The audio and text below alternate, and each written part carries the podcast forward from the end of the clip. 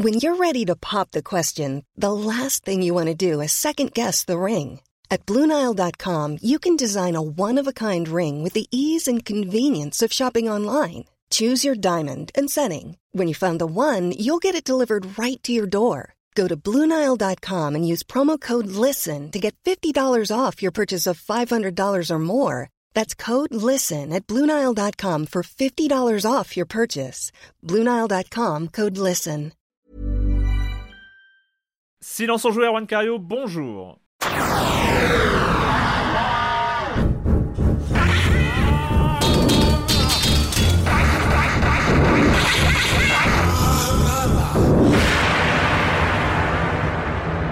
Au programme cette semaine, on va être un peu en décalage, on le sait, nos excuses, mais il faut qu'on prenne un peu le temps. L'émission spéciale sur le jeu qui vient de sortir aujourd'hui même au moment où on enregistre, ce sera la semaine prochaine, il faut nous laisser un peu de temps en attendant. Donc cette semaine, on va parler de Call of the Sea, de Twin Mirror, The Red Lantern, et on finira par la version Switch de Doom Eternal qui vient aussi de sortir. Ont-ils réussi? Ah, vous, devinez qui va en parler hein, pour le coup.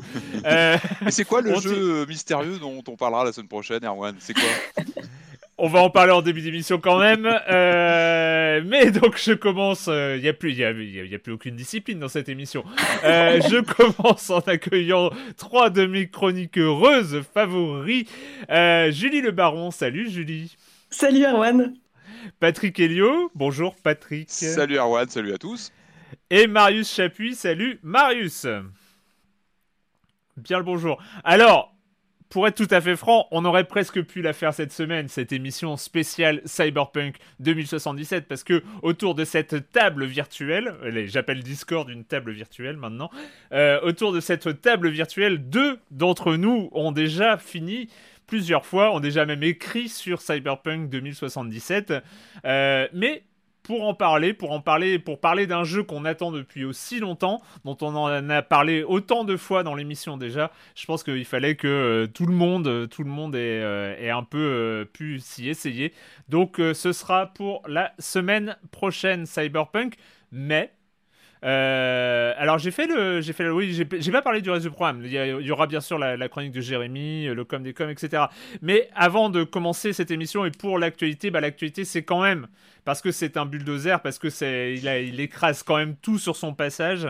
Euh, c'est quand même la sortie euh, remuante pour le moins de ce Cyberpunk 2077 avec avec quand même pas mal de choses qui entourent cette sortie qui n'a rien de d'anecdotique. Euh, ça, a un peu, ça a un peu remué dans tous les sens. Euh, Julie, qu'est-ce que tu as vu passer, ce qui t'a un peu euh, marqué? Oula, par où commencer? Bah, Déjà, ouais, c'est ça. déjà, on va commencer par les, bah, déjà les critiques en soi, les critiques qui sont peut-être moins unanimes que ce qu'on pouvait attendre. En fait, que le jeu qui était quand même annoncé comme le jeu un peu révolutionnaire qui allait mettre d'accord tout le monde est loin, c'est loin d'être le cas euh, finalement. Euh, il y a beaucoup de bugs qui ont été déplorés, mais euh, le truc qui est surtout très alarmant, en fait, c'est la différence de version entre la version PC, donc moi à laquelle j'ai personnellement joué, et celle de console, particulièrement la PS4 Fat et Xbox One, dont on a pu voir quelques images hier. Donc c'était Gotos de Gamecult qui montrait des images et on voyait, bah, c'était tout bonnement catastrophique en fait. On voyait vraiment les textures qui arrivaient au dernier moment et et c'était très très moche. Euh, donc voilà, donc ça c'est déjà un premier truc. Ouais, non mais c'est ça. C'était vraiment euh, les, PNJ étaient des polygones. Euh... C'est low poly quoi. Ouais, c'est ça, c'est low poly. Moi, il y a un petit côté Nintendo 64 moi, qui me. Bon, bien, mais bon, c'est un trip particulier, quoi. Faut aimer, hein, mais ouais. C'est du néo-rétro gaming, ouais. c'est ça. Cyberpunk 64. Ce qui est intéressant, on en parlait un peu avant d'enregistrer, c'est qu'on va, on, on, va y jouer tous de notre côté sur des versions complètement différentes euh, entre mm. nous, là. Et quand on en parlera la semaine prochaine, on, aura du coup des expériences sur des, des, des, consoles, des systèmes radicalement différents. Et je pense que ce sera intéressant qu'on confronte un petit peu nos nos expériences visuelles, esthétiques sur le titre. même sur Stadia. même sur Stadia, les cascadeurs de l'extrême, quoi. Ça va être une sorte de méta immersive sim euh, où chacun aura des expériences différentes, quoi. Mais euh, et puis et, puis on, on, pourra on pourra parler euh, de, du jeu après ce très attendu euh, patch Day One qui bah, qui, a été présent qui a été présent finalement dans toutes les critiques qui ont déjà été publiées parce que c'est vrai que tout ce qui a déjà été publié même que ce soit toi Julie ou toi Marius qui avait déjà écrit sur le truc c'était sur des versions avant le patch Day One. Donc c'est vrai que ça, il y a plusieurs il y a plusieurs versions hein, aussi hein. Parce qu'il y a clairement la version 1er décembre de, de, qui a été envoyée à la presse P. Hmm. Moi, j'ai une version plus tardive et il y a déjà des bugs qui ont disparu. Euh, qui, moi, m'ont pas du tout heurté. Quoi. Ouais, on a eu un gros patch euh, aussi ouais, pendant la phase de test. Oui, et puis et, après c'est vrai que dans les tests qu'on a lus jusqu'ici, euh, les reviews et tout ça, il y a toujours ce, disclaimer euh, bug, on ne sait pas lesquels vont rester, lesquels vont être supprimés, euh, lesquels vont attendre une version enhanced édition de juin 2021 pour euh, pourrait disparaître totalement. Donc c'est vrai qu'on pourra parler nous de, de, cette version. C'est vrai que la version, en tout cas les versions qui ont été euh, qui ont été euh, critiquées jusqu'ici sont quand même, il y a quand même blindé blindé de bugs divers et variés. Là, c'est vrai qu'on cristallise beaucoup sur le lancement, sur ces heures de lancement mm. qui sont fatidiques sur un titre c'est un peu un regard biaisé. Enfin, quelque part, on, se focalise sur les, versions old-gen parce que c'est elles qui, sont, qui sortent en premier. Le titre est attendu comme un étendard nouvelle génération. Et là, ce qui prend la lumière, ce sont les versions PS4 et Xbox One puisque les autres ne sont pas encore disponibles. Donc finalement, le jeu a, vrai, une, comment une rampe de lancement un peu biaisée. Mmh. qui normalement on, le processus habituel, c'est plutôt de lancer des versions idéalement next-gen qui envoient la patate avec des beaux visuels et puis éventuellement dégrader derrière, ce serait la logique. Là, on a l'impression d'un lancement à l'envers avec du coup les versions old-gen qui sont pas très belles visiblement et les versions donc optimisées PS5 et, Xbox nouvelle génération qui arriveront donc l'année prochaine, c'est bien ça?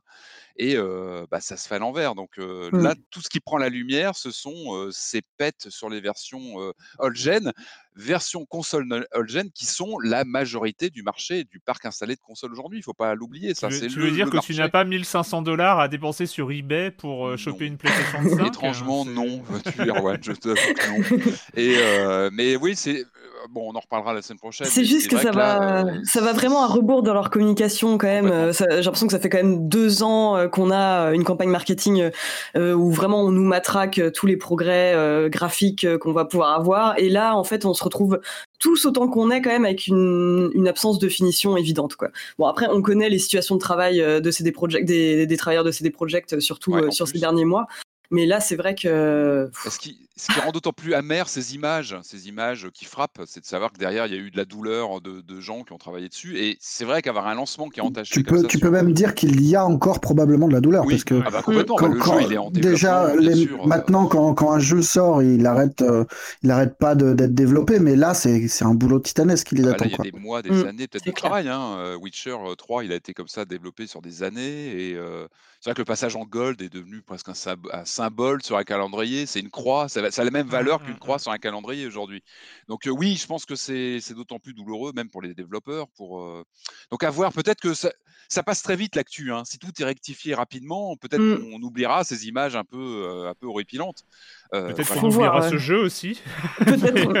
Après, il faut dire que en parlant de trucs qui vont être, en parlant de trucs qui vont être rectifiés rapidement, bah il y a eu donc parmi tous les articles qui, qui sont sortis au moment de la levée de l'embargo, donc le lundi 7, il y a eu un article de Game Informer donc par une journaliste qui a raconté donc qu'elle était euh, sujette à des crises d'épilepsie et qu'elle en avait eu une en fait pendant qu'elle testait le jeu et qu'il n'y avait pas de message qui avertissait réellement euh, à part une petite ligne dans le contrat d'utilisateur, enfin de conditions générales, mais en gros il n'y avait pas de message qui indiquait clairement euh, une, scène à venir qu'elle était il faut, il faut bien préciser que cet avertissement sur les crises d'épilepsie est, est, est, présent dans de nombreux jeux vidéo. Mm. Euh, il semblerait, en tout cas d'après euh, ce que dit la journaliste, euh, qu'il y a un passage en particulier où le personnage met un casque sur la tête qui génère un phénomène de clignotement noir, rouge-blanc ou rouge-noir. blanc, blanc, et, blanc et noir. Enfin, c'est des, des, des, flashs blancs extrêmement, extrêmement rapides. Et en plus, ça n'arrive pas qu'une fois, hein. ça revient plusieurs fois. qui sont les déclencheurs, qui sont les déclencheurs quasi officiels de pour les crises d'épilepsie. Et donc c'est vrai que c'est mettre un déclencheur aussi euh, basique, c'est-à-dire qu'on n'est pas sur euh, une lumière stroboscopique random euh, qui arrive de temps en temps ou un truc comme ça, c'est vraiment, on est face à un truc de, de déclenchement. là, la journaliste raconte qu'il n'y avait aucun moyen de désactiver ça, euh, et, que, euh, et que du coup, elle était obligée de détourner volontairement le regard euh, au moment où ce genre de choses arrivait, parce qu'elle avait déjà eu une crise et qu'il y avait des moments où elle sentait le truc venir. et que, on rigole pas. Et, et que c'est vrai que, alors ils disent on a mis un avertissement, mais les, même l'avertissement concernant les trucs photosensibles et l'avertissement qu'on connaît, enfin, c'est le genre d'avertissement que. Bah, Rappelez-vous les, les, petits les flyers dans les années 90, dans les touche de jeu, il y avait des petits flyers euh, imprimés sur le. Ouais, mais il y, a, y, a un truc, il y a une inconséquence qui est quand même euh, assez, euh, assez dramatique à ce niveau-là. Après, voilà, c'est qu'il n'y ait ah, pas d'option pour. Je veux, je veux pas me faire l'avocat du diable, mais après, quand tu lances un jeu dans un univers cyberpunk, le principe du néon, du flash, du machin, c'est pas une surprise non plus. quand tu vas voir un film de SF ou des trucs comme ça au cinéma, tu sais que tu t'exposes à ce genre de choses aussi. Et t'as pas de trigger warning et machin. Mm. En fait, c'est surtout comment rendre un jeu comme ça compatible euh, avec des gens qui sont euh, sujets à des crises d'épilepsie. C'est ça qui est plus important. Enfin, le, trigger warning, euh, je veux dire, si t'es épileptique, faut pas le faire le jeu. Pas maintenant, pas, pas tant qu'il est pensé pour ça. Et surtout pas sur le console euh... parce que ça n'a pas. Après, après elle, la journaliste ne parle pas de, de tous les autres. Enfin, c'est-à-dire qu'il y, a, euh, il y a des néons, il y a des. Il y a oui, les scènes dans les bars. elle, dit, elle dit aussi qu'il y a des moments où régulièrement elle sentait des crises monter et qu'elle tournait la tête parce que tu as des effets de rémanence, de mm. machin, de, mm. qui sont effectivement euh, violents. Mais parce que la ville est comme ça. Enfin, je veux dire, as... Et tu as des scènes qui sont euh, clairement qui sont clairement des déclencheurs. Euh, enfin, t'as des effets stroboscopiques hyper violents, quoi. Après, euh, après c'est Cyberpunk, c'est un quadruple A. On se souvient euh, de The Last of Us 2. du travail absolument dingo de The Last of Us 2 en termes d'accessibilité, c'est-à-dire que c'était quand même un des trucs qui était hyper séduisant au lancement du jeu, où tu pouvais tout régler, tu avais vraiment une gestion comme ça pour, tout, pour que tous les joueurs et les joueuses puissent profiter du jeu. Bah, je veux dire, quand tu es à ce niveau de production, aujourd'hui, The Last of Us partout et, d'autres. Hein, non, non, mais je suis, je suis, je suis complètement d'accord. C'est juste que là, tu vois bien qu'en fait, Cyberpunk, il sort, il devrait pas sortir, il devrait sortir dans 6 mois. Mm. Euh, avec un, temps de, préparation pour finir le jeu, pour fignoler, pour penser ce genre de choses. Mais là, quand tu vois l'état de, de, bugs et de machin, pardon, mais effectivement, tu peux comprendre que la version euh, épileptique friendly, euh, elle est pas en haut de la liste des priorités. Tu sens bien, que les mecs, ils sont. Tu sens que c'est de l'urgence. Euh. Ah, moi j'ai l'impression qu'on est sur l'early access. Ouais. Ah, qui ne se dit pas comme tel, mais qui en est un. Est-ce qu'il choque sur console où on est habitué normalement à avoir un jeu qui est au moins euh, quasi fini, quoi, ou en tout cas en bonne passe, là, visiblement. Et le truc monstrueux qui arrive avec cette journaliste, quand même, c'est que après, parce qu'en fait, son but n'était pas du tout de descendre le jeu en flèche ou de critiquer les développeurs, c'était de signaler. Euh, ouais, voilà, mise en garde pour les personnes épileptiques, et elle s'est pris derrière une vague de messages, de, enfin, une ah vague de harcèlement, en fait, de gens qui lui envoyaient des messages de soutien déguisés, et en fait, c'était un lien vers une vidéo euh, qui comportait oh, des images clignotantes pour euh, mais non mais c'est c'est complètement aberrant quoi. C'est là que tu te rends compte à quel point un jeu attendu euh, tu, tu critiques juste un point comme ça et tu te tapes les foudres de de enfin de débile quoi. ça part ça part dans tous les sens sur Cyberpunk les annulations dans tous les sens les tu, ça cristallise vachement et là c'est vrai que le bad buzz des premiers jours ne fait que augmenter ce ouais cette tension autour du lancement quoi clairement Hmm. Eh bien, on parlera de ce Early Access de Cyberpunk 2077. Euh, la semaine prochaine, on prendra le temps de, décrypter tout ça. Euh, donc, euh, donc voilà, le programme promet, euh, promet d'être. Euh, on aura des choses à dire, je pense. Euh, le com des com de la semaine dernière, vous vous rappelez, c'était. On parlait de notamment Immortals, Phoenix Rising, Hyrule Warriors aussi. on a le message de Red qui nous dit Moi qui suis un fervent défenseur de la création dans le jeu vidéo, me voilà aujourd'hui l'avocat du diable, en l'occurrence d'Immortal Phoenix Rising. À partir du moment où ça ne dérange pas les auteurs originaux et que les, les joueurs y trouvent leur compte, je trouve qu'il n'y a aucun problème à s'inspirer d'un jeu, même franchement. C'est comme un sample, un remix ou un hommage. Alors certes, ce n'est jamais très joli de copier sur son petit voisin ludique et je valoriserai toujours plus l'originalité et les créateurs qui ont du, le goût du risque, mais des jeux en manque d'inspiration ont quand même donné Computer Space, euh, Computer Space Pong, Space Invaders, euh, Donkey Kong, Resident Evil, Minecraft, Fortnite pour ne citer que, en singeant des œuvres comme Space War, Table Tennis, Breakout, euh, Popeye ou Alone in the, Alone in the Dark ou PUBG. Ils ont réussi à rentrer dans l'histoire du jeu vidéo, parfois même à lancer un genre plus fortement que leur source d'inspiration. Je ne dis pas qu'Immortal Phoenix Rising arrive à ce niveau, cependant il fait le taf, euh, tout comme un Lord of the Fallen le, faisait dans un autre genre avant de se peaufiner avec le temps. Euh, et euh, Manche qui nous qui dit rajoute ce qui choque peut-être dans cette histoire de qui copie Zelda Breath of the Wild, c'est que ça arrive si tard. Euh, c'était prévisible de voir arriver des clones comme ça un an et demi ou deux ans après la sortie du jeu. Là, on est quatre ans après. On a déjà vu arriver des idées de Breath of the Wild dans des jeux qui n'étaient pas des copies. Death Stranding, évidemment, même si dans son cas, c'est sans doute plus une convergence d'idées qu'une inspiration. Et maintenant, on a sur euh, coup sur coup deux jeux Immortals et Genshin Impact aussi, dont on n'a pas parlé, hein, ce jeu Genshin Impact free-to-play, mais euh, qui fait, a fait sensation à ce niveau-là, qui reprennent des éléments de Breath of the Wild sans avoir de vision d'ensemble derrière ça donne l'impression d'un recul. Euh, c'est vrai. On avait peut-être oublié de dire euh, que euh, c'est un point, j'ai repensé après, on avait oublié de dire la, semaine dernière, je sais pas ce que t'en penses Patrick, mais on avait oublié de dire quand même que à son niveau aussi, Breath of the Wild s'était inspiré d'Assassin's Creed. Oui, ah bah oui, il y a un côté retour à l'envoyeur qui est assez intéressant. alors, alors ici, ici la copie, la copie est plus radicale évidemment, moi, le côté clone de Zelda, moi, j'aurais tendance à dire plutôt un métissage entre Zelda et Assassin's Creed. Pour moi, il y a vraiment un mash-up des deux, des deux mmh. formules, un cocktail, on aime ou on n'aime pas, mais c'est plus ça pour moi, c'est la rencontre. Donc, comme tu dis, c'est un peu un retour à l'envoyeur. Il y a quelque chose, il y a une cohérence finalement là-dedans. C'est pour ça que le jeu mmh. fonctionne quand on est manette en main, parce que effectivement, il cumule des, bah, les inspirations de Zelda, peut-être en termes de look, de, comment dire, d'ampleur de, l'environnement, mais il y a vraiment les, aussi, aussi les mécanismes de, de Assassin, les, combats, etc. On, ressent vraiment quelque chose d'Assassin's Creed. Et je trouve que ça fonctionne. C'était pas gagné, c'était pas sûr que ça, que ça tourne bien. Mais très franchement, c'est emballant. Enfin, on en avait parlé.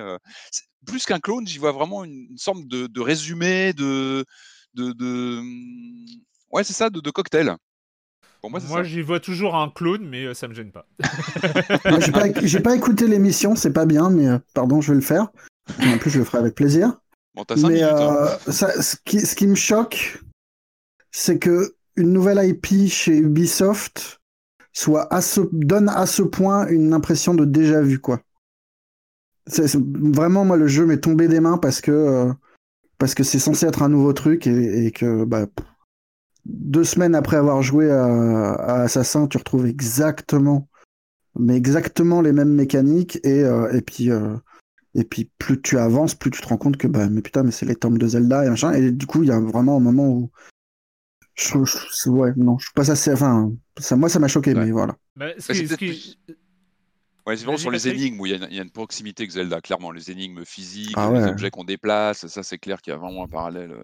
Oui, après, s'inspirer d'autres franchises, c'est pas un souci, mais qu'est-ce que ça apporte de nouveau? C'est ça, en je fait, je trouve ça, je trouve ça triste pour une boîte qui, qui est déjà quand même un petit peu, euh, un peu accusé de, de... Enfin, plein de, plein de boîtes hein, dans le jeu vidéo font ça, mais voilà, on est, on est sur un truc qui ronronne un petit peu, quoi. Et, euh, mm. et là, une nouvelle IP qui, à ce point, ressemble euh, à ce qu'on connaît, c'est perturbant, quoi. Enfin... Ouais. ouais. Mais ce qui, enfin, c'est un, un, point qu'on avait rapidement abordé la semaine dernière, mais il y, y, a ce côté assez incompréhensible de la sortie concomitante euh, de Assassin's Creed et Immortal Phoenix Rising. C'est-à-dire, hmm. euh, et, et, en fait, moi, en tout cas, la façon que j'avais eu de voir, c'est que c'était peut-être pour en faire pas forcément un jeu aussi important que ça, en fait. C'est euh, de dire, c'est un peu le, le, le le dernier wagon qu'on met euh, avant les sorties de Noël. C'est mm. c'est pas qu'il l'assume pas, je trouve qu'il l'assume et tout ça, mais c'est pour. Euh, je pense que s'il l'avait sorti en février ou mars, comme ils ont l'habitude de sortir un peu. Euh, oui, oui, c'est clairement pas. C'est pas une IP qui compte développer comme, comme Watch Dog. C'est sûr, mais. mais, mais je trouve qu'on est vraiment. C'est un c'est l'aboutissement de la, du systématisme, du systémisme de, du billet. Enfin, ça me terrifie, moi. Mais... Moi, je m'étais bien amusé quand même. Ouais, puis il a un ton, on en avait parlé, il a un ton qui se prend pas au sérieux non plus. Enfin, je pense qu'il assume aussi. Ça, on aime, on n'aime pas, c'est vrai. Euh, et eh ben on va commencer euh, après tout ça, on va commencer avec euh, avec le jeu vidéo, avec une petite production qui débarque qui débarque notamment dans le Game Pass, mais qui est disponible qui est disponible ailleurs sur sur PC aussi, qui est bah, c'est difficile de ne pas, de, pas trouver la, référence et, le, et l'inspiration. Une inspiration euh, un peu décalée. Euh, on, est, on est loin des, euh, des jeux d'horreur où il fait noir et où il y a des monstres indicibles dans, dans les failles qui nous entourent. Là, c'est plus coloré, mais quand même une inspiration de Lovecraft. Ça s'appelle Call of the Sea. What happened, Harry? Your letters led me to this idyllic, nameless island in the middle of nowhere. What did you find? Its shores speak to me in the whispers that carry on the reefs at night. I wonder if this alluring place, riddled with mechanisms and contraptions, is the same island that haunted me in my dreams.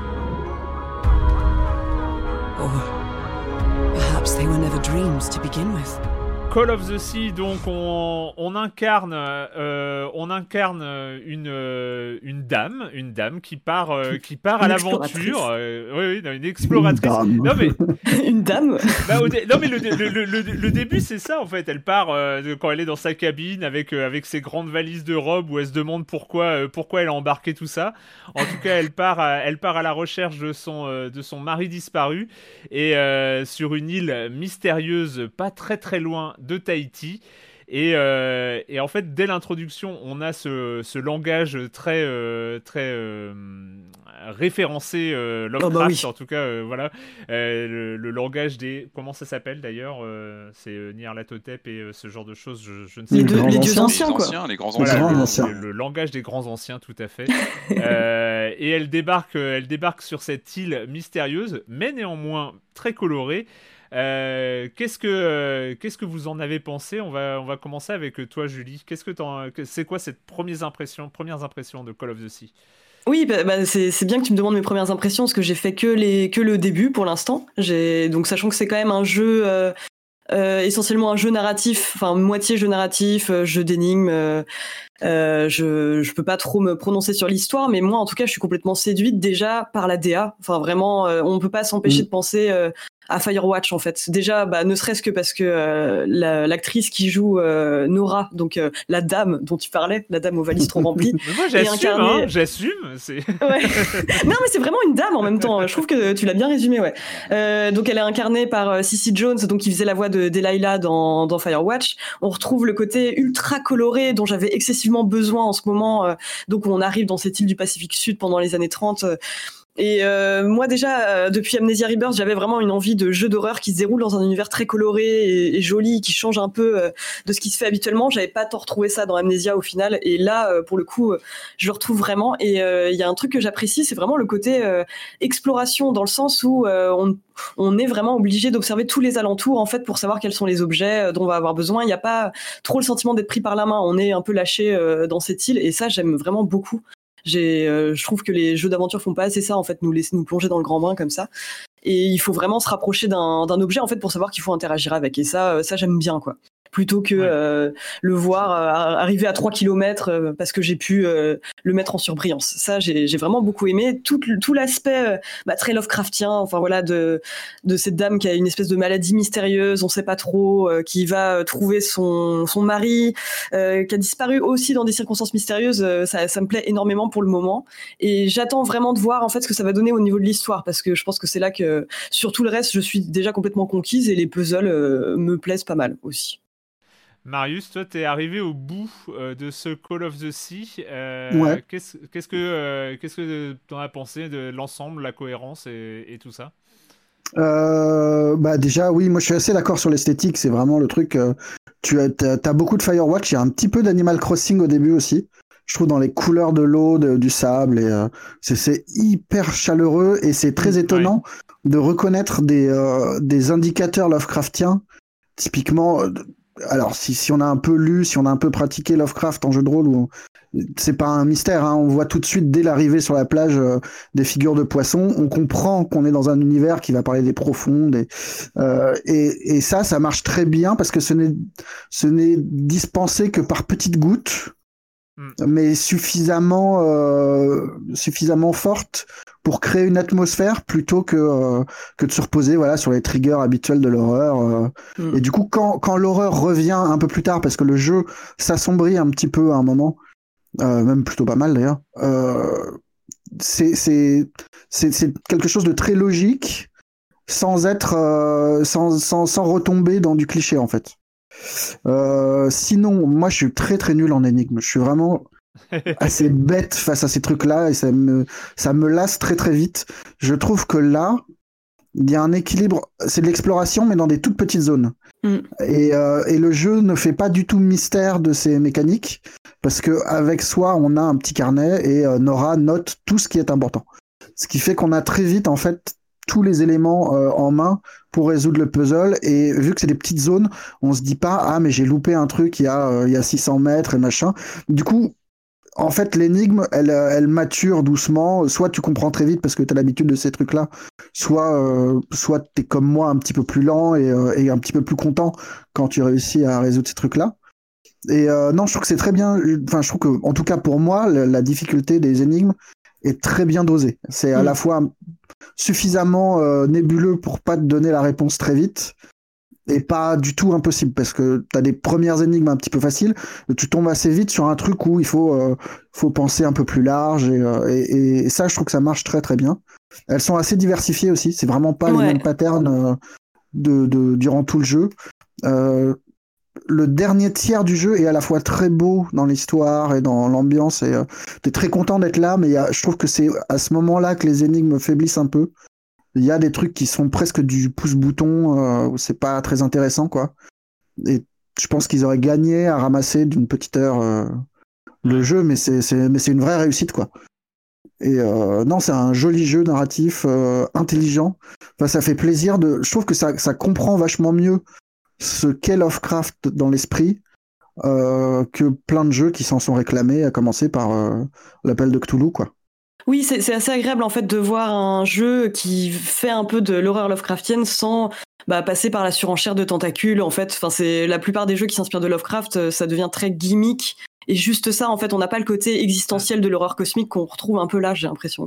Oui, puis Lovecraft, il n'y a pas de monstres. Enfin, les monstres, tu les vois quasiment pas parce que. Bah oui, c'est ça, ils sont impossibles à décrire en plus. Donc là, là ils sont. Euh, et surtout, moi, je trouve que jamais Lovecraft n'est mieux euh, mis en scène que quand il apparaît par. Euh, il s'insinue dans ta tête, en fait, quand tu joues. Euh, c'est ça, Lovecraft. Ce ne sont mmh. pas des images de monstres au détour d'un couloir. Ça, c'est le cliché qu'on essaie de passer parce que Lovecraft, par définition, ce ne sont pas des images. C'est ça s'insinue en l'esprit. Là, je trouve que ça fonctionne très, très bien parce qu'il arrive à te. C'est l'autre facette de Lovecraft qu'on connaît mieux quand on lit Lovecraft. Ce sont ces images, de, comment dire, de gigantisme de civilisation inconnue, ce, côté effrayant euh, d'échelle complètement, euh, euh, complètement inimaginable en fait. Et ça, je mmh. trouve qu'il arrive à te le faire passer. Moi, je suis à la moitié du jeu à peu près. Hein. Disclaimer, je l'ai pas fini non plus. Je suis à la moitié. mais moi, moi, j'ai adoré le côté sucré-salé. C'est ce côté très coloré, friendly, quand tu rentres dans le jeu, c'est tout mignon et très vite tu as ce côté inquiétant, ce malaise, la maladie, le, la civilisation inconnue, des choses qui ne sont pas humaines qui apparaissent à l'écran. Et ça, c'est, mais c'est typiquement Lovecraft. Et c'est là où je trouve que on retrouve, on, renoue avec les sensations qu'on peut avoir avec une lecture de Lovecraft qui est toujours très perturbante parce que il y a cette sensation de gigantisme et de choses complètement, complètement inconnues. Alors après, moi, moi j'ai vu, moi ça m'a rappelé mais des grands moments de jeux d'aventure comme SRAM sur Amstrad, ça date de quelques années maintenant. Pour moi, j'y vois un mélange de, de SRAM, de Myst, euh, matinée de Lovecraft. Il y a vraiment ce, ce comme ça, ce, ce, cette recette qui fonctionne, qui fonctionne bien. Il y a un peu du Witness aussi, le, le, le fameux jeu de Witness, qui, qui, avait aussi toutes ces énigmes dans un dans un monde comme ça cohérent. Euh, moi, j'ai pas mal séché. C'est pour ça que je ne suis qu'à la moitié euh, à mmh. peine. Je trouve qu'il y, y, y, a vraiment des énigmes où il faut s'accrocher. C'est pas c'est pas forcément super fluide. Il y a le carnet, c'est vrai. Moi, j'ai vraiment eu des moments où je, je tournais en rond à rechercher. Le jeu ne t'indique pas trop ce que tu dois faire en fait. Il faut mmh. vraiment. Bah, c'est un vrai jeu d'aventure. Euh, ouais. ouais. il faut, il faut. Il y a, il y a certains passages où j'ai pas bien compris ce que je devais faire, etc. Euh, mais je trouve que la, la, la, vraiment le, le, le côté euh, visuel qui, qui, fait venir une autre forme d'horreur est super bien trouvé. Ça fonctionne mmh. vraiment très très bien. Alors, un point, un point important quand même, parce que je vous entends parler tous les trois euh, d'horreur, de, peur et tout ça. Euh, Call of the Sea, c'est Peggy 7. Hein. Oui, non, mais c'est pas du tout. Ouais, non, c'est juste que c'est vrai non, c'est un truc, c'est vraiment, c'est mental. Mm. C'est, en fait, on parle de, on, ne parle que de Lovecraft, mais dans l'atmosphère, dans, dans, dans, dans, le visuel, on est plus dans du Jules Verne, quoi. Il y a quelque chose de, d'exploration. On est dans du récit d'aventure, mais avec enfin pour ceux qui auront lu Lovecraft en tout cas, tu, tu as des références à, pas mal de nouvelles, pas mal de choses qui, qui s'insinuent. Et du coup, tu sais que euh, derrière la, moindre euh, architecture un petit peu, euh, derrière le moindre polygone un peu étrange, il y a des cités antiques, des choses qui se cachent et que, et voilà. Du coup, l'horreur est plus mentale mm. que, et ça, c'est vraiment très réussi, quoi. Oui, puis il y a la narration. Et quand la bascule se fait, par la lecture, par la compréhension de, de, de, comment dire de l'équipage qui est venu sur cette île avant nous, on découvre aussi peu à peu ce qui s'est passé. Le, il y a aussi un crescendo dans l'ambiance, je trouve, dans la découverte des événements euh, qui nous ont précédés. Et en tant que joueur, tu vois ta place en tant que joueur, tu débarques là-dedans. Non seulement tu te sens concerné parce que tu, cette expédition a été lancée pour toi, en fait, pour, euh, pour cette, euh, cette héroïne, mais tu as aussi cette découverte des événements qui sont racontés par le, par le décor, par la narration environnementale, et ça fonctionne vraiment très bien, je trouve. Il y a aussi ce côté, euh, encore une fois, très Lovecraftien de tout se passe dans ta tête. Tu imagines ce qui s'est passé, tu, te remets en scène. Et là, c'est aussi une particularité du jeu vidéo. Je trouve qu'il est très bien mis en scène, très bien euh, mis en. Comment dire On exploite bien le jeu vidéo dans cette faculté à te placer toi en tant que joueur euh, au centre du, de la narration et tu dois aussi construire reconstruire les événements passés. Et je trouve que ça, ça fonctionne très très bien. encore une fois, vraiment entre ce côté coloré et une noirceur, une noirceur des événements et de, du fond de, l'histoire. Marius? C'est vrai que ce, principe qui structure le jeu de retrouver la trace de ton mari qui a disparu et des lettres, c'est éminemment Lovecraftien. C'est euh, enfin mm. Lovecraft, les nouvelles, c'est un, professeur qui reçoit une lettre euh, lui indiquant quelque chose et tu te, mm. tu te rends sur les lieux. Il s'est déjà passé quelque chose et c'est à toi de. Enfin, et, là, tu retrouves vraiment ce processus-là. Et je trouve que ça, c'est vraiment ça, c'est assez brillant. Et, oui, les, passages, les passages oniriques sont, sont, sont, formidables pour ça, pour renouer avec ce. Encore une fois, c'est cet étrange absolu mmh. qu'on a chez Lovecraft, ces choses qu'on a du mal à décrire, même en images, parce que c'est vraiment du ressenti. Et mmh. je pense que le jeu vidéo, il y a vraiment quelque chose à faire pour nous faire ressortir du Lovecraft. Et là, on a quelque chose qui fonctionne ici. Euh, encore une fois, c'est pas un monstre qui sort d'un placard, Lovecraft. Il n'y a pas que ça. C'est bien plus profond que mmh. ça. C'est bien plus. Euh, et là, la vue subjective du jeu est importante pour nous faire ressentir les choses. Quand on voit l'héroïne qui regarde ses mains, il y a quelque chose de saisissant hein, quand elle nous montre sa maladie physiquement. Euh, il y a une évidence à l'écran, il y a quelque chose. Ça passe par de l'image, ce qui n'est pas facile à faire avec Lovecraft, mais je trouve que c'est fait avec beaucoup de justesse et euh, c'est pertinent. Voilà, moi je suis à la moitié, j'ai vraiment ouais, raison, il y a... parce que et puis c'est un jeu qui rien prend que par les mains, il y a une narration. C'est un jeu, les énigmes que les mains du personnage racontent les lignes sont loin d'être évidentes. Euh, moi, je l'ai un peu rushé, entre guillemets, pour pouvoir en parler aujourd'hui, mais je pense que tu peux y jouer des mois en prenant ton temps, en réfléchissant aux énigmes. Euh, il y a un gros potentiel de jeu dessus. Enfin, euh, en tout cas, ouais, c'est vraiment. Il n'est pas si long non plus. Hein, ouais, c'est genre, je crois que c'est 5-6 heures de durée de vie. Mais après, c'est vrai que tu as envie de rester dans cet univers coloré, quoi. Non, puis franchement, c'est agréable quand tu vois le nombre de jeux qui disent adaptés de Lovecraft et ah qui au final, t'as l'impression qu'ils ont, euh, qu'ils ont, ouais, ouais, voilà, qu'ils bah, pas spécialement lu euh, ou compris. Ouais, là, c'est vraiment agréable de voir euh, des développeurs qui ont vraiment compris, en tout cas, qui essayent vraiment de faire quelque chose de nouveau, je trouve. Alors, le, juste le truc, c'est que si euh, j'avais eu à choisir un jeu à comparer, euh, Patrick, euh, je pense que The Witness aurait été mais tout au bas de la liste.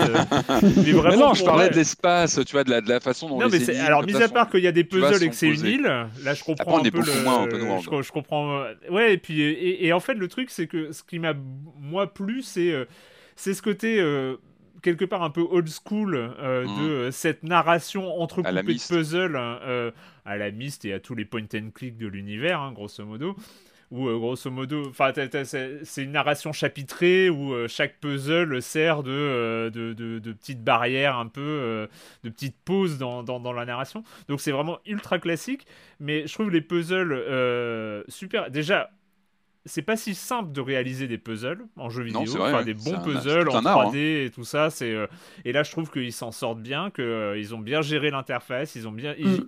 Les, les, puzzles sont agréables et, et mm-hmm. finalement ne pas faire de cette phase de puzzle dans un jeu narratif une punition, mm-hmm. mais euh, moi je sais qu'il y a beaucoup de jeux narratifs à puzzle où grosso modo je, suis là, je suis là, j'arrive, ah j'arrive à l'énigme J'arrive à l'énigme, mais je sais, oh non, mais allez, il va falloir rassembler un truc que j'ai vu il y a une demi-heure, ça ressemble à ça, j'ai pas fait de capture d'écran. Là, c'est vrai que le carnet, le carnet est très important. Le carnet, le carnet ouais, il épargne des allers-retours superficiels. C'est vrai qu'on n'a pas d'aide à l'écran, à aller faire ça ou ça, mais le carnet, en fait, est le fil rouge, en fait, qui mm. vraiment t'aide à reconnaître les objets importants, à comprendre les logiques des énigmes. Ça, c'est clair que le carnet est vraiment essentiel. Et c'est automatique. Les notes, hein, les, enfin, le carnet et les notes que tu trouves dans l'écran. Hein.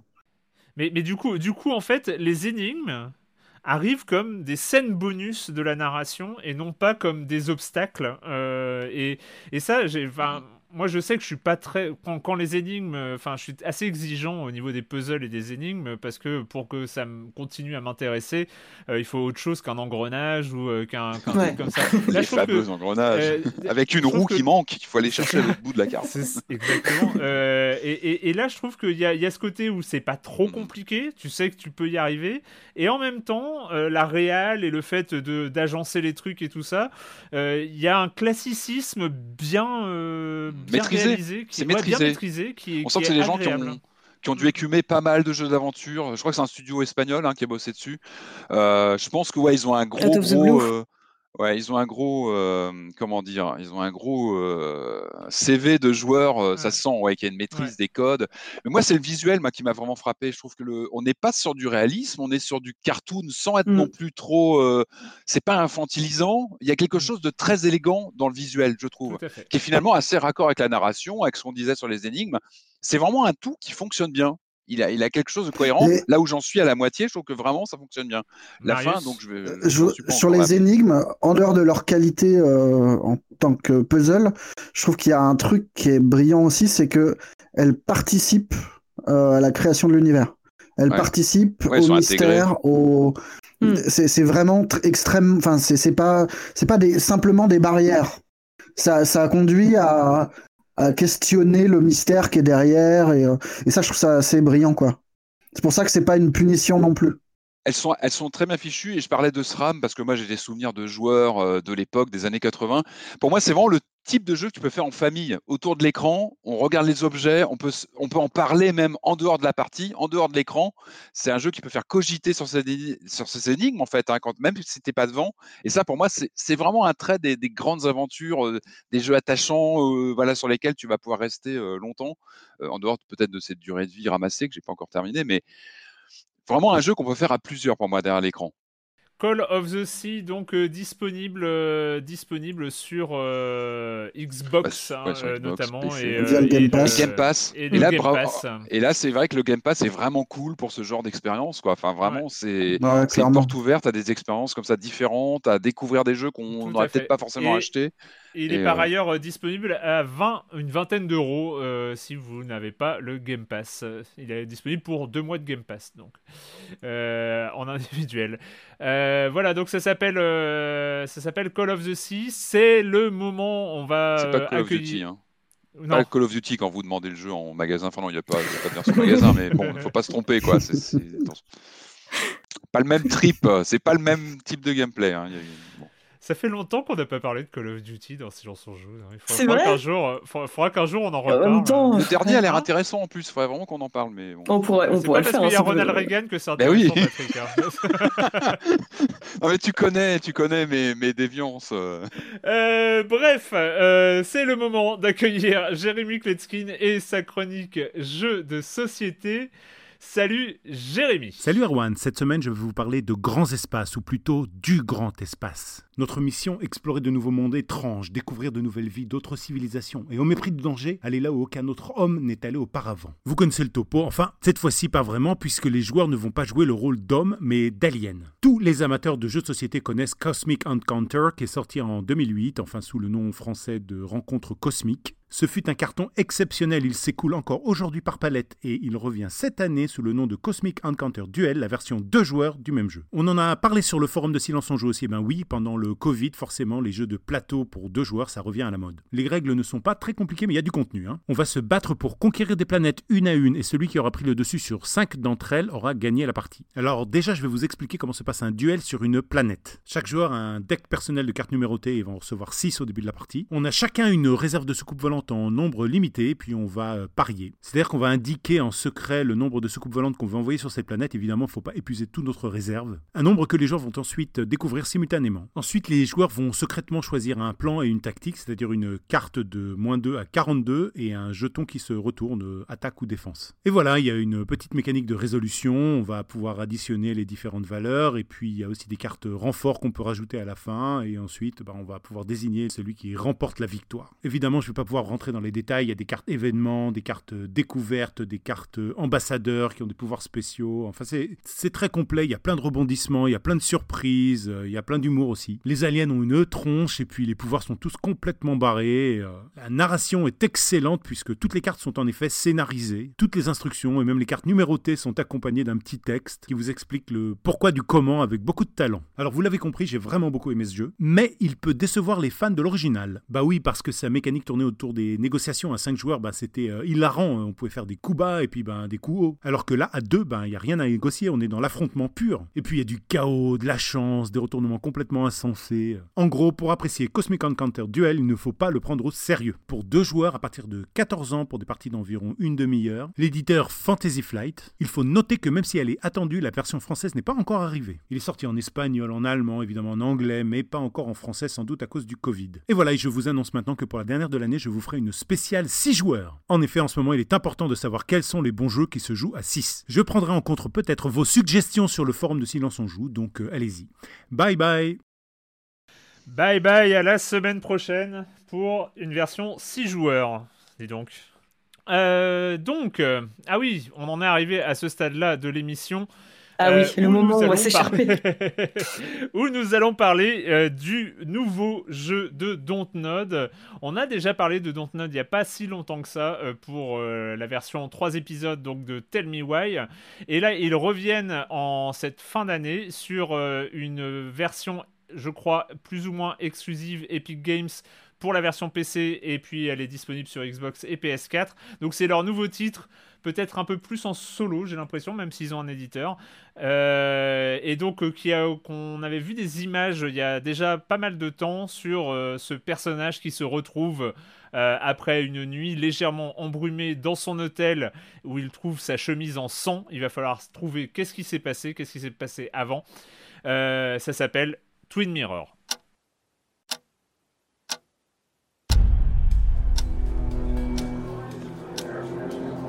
I'm only here to pay my respects to Nick. Nothing more, nothing less. I won't lie, it really hurt coming back.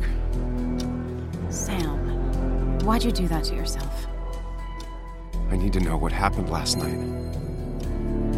First, gather the clues cold, hard, plain facts. That's all the information I need. Time to put everything together. So, did you find anything? Things don't add up. It doesn't make sense. He wouldn't have just crashed. Answers. Good or bad, I need answers. And you always seem to angry up everyone's blood. What did I do? You left. Calm down. Breathe.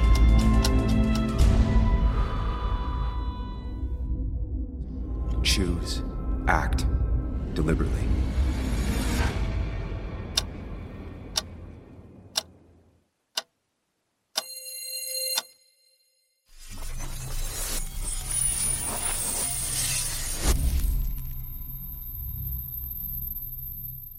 Twin Mirror, euh, deux jeux Dontnod en moins de 6 mois d'écart, l'époque Life is Strange 2 où ils ont mis 18 mois à nous sortir un seul jeu est désormais révolu.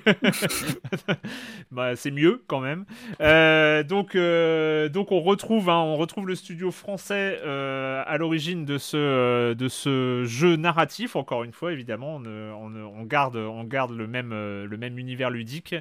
Euh, ce Twin Mirror. Alors je vais euh, je vais faire un, avertissement. Il semblerait, il semblerait qu'il y ait un léger désaccord dans, euh, Très léger. autour de autour de cette table concernant concernant Twin Mirror. Et j'ai envie de commencer avec avec toi, Marius. Oh le salaud. Oh le moche. Mais quoi? Ah, Ça c'est pas beau ce que tu fais quoi. Pourquoi? Je pense que je l'ai fini à peu près, euh, pas loin en tout cas. Euh, avant d'y jouer, euh, Marius, tu, m'avais partagé ton, intérêt, enfin ton, avis sur le jeu, et pour le moins, tu n'étais pas hyper emballé. Tout à fait. Voilà. écoute, contrairement, déjà, il y a un choix.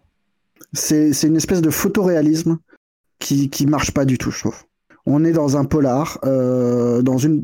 Alors, il y, a toujours ce modèle très euh, note de euh, bienvenue dans une petite ville euh, hmm. américaine. On va découvrir la vie qui s'y cache et, et ses habitants. C'est bien, c'est plutôt une bonne idée de limiter le scope et machin.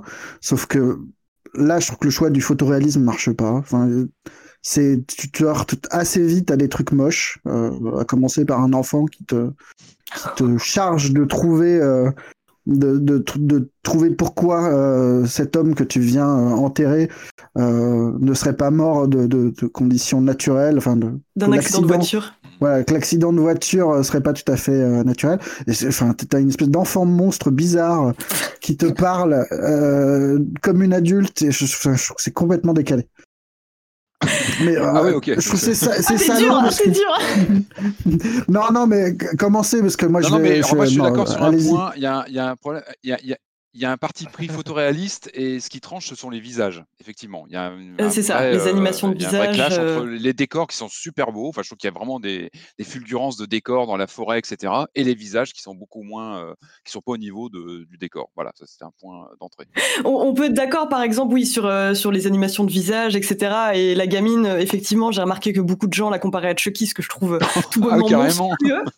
Parce ah que moi, je la trouvais, je trouvais mignonne, mais. Ah non, mais tu le dis, j'avais moi, je trouve que c'est c'est le, le, pire enfant de jeu vidéo jamais vu quoi. Elle me fait peur. Tu viens de jouer à Elle me fait peur. Sur ce point, sur ce point, j'ai un. Alors, je sais pas. Je, je peut-être que je suis, je, je, je, je, surinterprète trop la démarche de Dontnod. J'en sais rien. Mais ah, d'avoir ton. Dans euh, dans Twin Mirror, il y a et c'est peut-être ce qui ne vous a pas plu, en tout cas Marius, il y a des gens pas beaux. Ah non, mais ça, ça ne me dérange pas. Bah oui, non, mais je veux dire, non, mais je veux dire. Non, mais ça, au contraire, je trouve que ça participe. Oui, oui, t'as raison. C'est c'est rare d'avoir des gens qui sont gros, d'avoir des gens qui sont vieux, qui sont. Ça, c'est, mm. ça participe à donner une réalité à cette ville, mm. qui est euh, une ville qui est, qui est en pleine décadence, qui a, donc qui a perdu sa mine, qui qui pro, qui, qui donnait toute, enfin, qui qui donner une unité au tissu économique de la ville et on sent que le truc est en train de se déliter que plus rien ne va que, que... Et, le, oui, j'adore le... le personnage principal est lié plus ou moins à tout ça. Enfin on, l'accuse d'avoir euh, accéléré la chute de la mine euh, locale et bah, lui est journaliste et aurait, euh, aurait mis le dernier clou dans le, dans le cercueil de la mine quoi. Voilà, mm. Moi, je, en tout cas, j'étais hyper contente déjà de voir que Dontnod, euh, comment dire, s'attaquait à un genre différent parce que quand même les derniers jeux qu'on a pu voir, Tell Me Why, euh, Life is Strange 2, enfin en fait tous les jeux depuis Life is Strange, c'est quand même, euh, bah, on parlait de la patte Dontnod, en fait le fait d'aborder euh, les, les, balbutiements de l'âge adulte, etc. avec du surnaturel. Là, on sort un peu de ça quand même. On a donc un ah, bah personnage, oui, adulte effectivement, avec quand même une touche de surnaturel, mais ça on y reviendra. Mais en gros, moi j'aime beaucoup déjà en fait le le début de l'histoire qui est quand même bon, il est ultra classique, mais j'aime bien en fait cette idée de journaliste d'investigation qui a choisi de quitter une ville et qui est contraint d'y revenir parce qu'il doit enquêter, enfin parce qu'il doit venir tout d'abord pour l'enterrement de son meilleur ami. Il a du mal à y retourner d'ailleurs. Hein. On a du mal. Y c'est ça, il a du mal à y retourner parce qu'il y a des raisons qui l'ont fait partir et quand il revient, il y a vraiment une hostilité euh, à son égard. Enfin, il y a une tension qui est palpable quand il croise les mineurs justement qui sont persuadés que c'est à cause de lui que la mine a fermé, qu'ils ont perdu leur boulot et ça, euh, je trouvais ça quand même euh, vachement bien amené. Après, tu l'as dit Patrick, mais les environnements, c'est donc note, donc les environnements sont, sont, très chouettes en termes d'ambiance. Je trouve qu'on est vraiment dans, dans, dans, un truc euh, chouette quoi. Enfin c'est euh, rien que la première vue euh, sur la ville, les moments où il arrive dans un bar. Je, je, trouve qu'il y a quelque chose qui marche très bien, mais effectivement oui, j'ai mis aussi une réserve sur les animations de personnages, même si j'aime bien. Alors la plupart des personnages, moi je les ai trouvés super attachants, en particulier je crois qu'elle s'appelle Tara, enfin un personnage de commère un peu euh, qui euh, passe son temps à parler de ses problèmes intestinaux et, ah et euh, de ce qui se passe à côté d'elle. je trouve qu'il y a des, des persos un peu plus, ils sont un peu plus hauts en couleur, pas, pas, pas, lisses et ça honnêtement j'aime bien, j'aime vraiment bien et à ça bah, donc s'ajoute la mécanique du du palais de la mémoire. Donc en fait, Sam, c'est une espèce de, de, de, type qui est ultra méticuleux, qui a le besoin de ranger tous ses souvenirs, et donc utilise une technique qui remonte à la Grèce antique, où en fait, euh, il va visualiser des espaces et y mettre euh, des souvenirs. Et alors déjà, j'aime bien ces moments en fait où on est dans sa tête, où on voit que à la fois il va classer des trucs hyper triviaux comme les angles optimaux pour gagner au billard, mais aussi des trucs un peu plus importants comme un gros accident de train dont il se souvient. Et euh, c'est euh, c'est assez intéressant en fait. J'aime bien moi la juxtaposition euh, de ces phases de Palais de la Mémoire et les phases qui se passent à Basswood, donc la ville dans laquelle on évolue pendant quasiment tout le long quoi. Et ce que je trouve intéressant en termes de, de choix de design, c'est que tous les objets sont étiquetés. comme si c'était, tu vois, fait par une machine. et il y a vraiment ce côté. on retrouve en fait tout le côté maniaque du personnage de Sam, mais dans son environnement en fait. Et ça, j'aime bien parce qu'en fait, on peut voir les personnages et avoir une idée de qui ils sont sans avoir à se fader des longs dialogues d'exposition. On va juste avoir une phrase résumée euh, euh, de, la personne, en fait, selon le point de vue de Sam, que je trouve assez intéressante.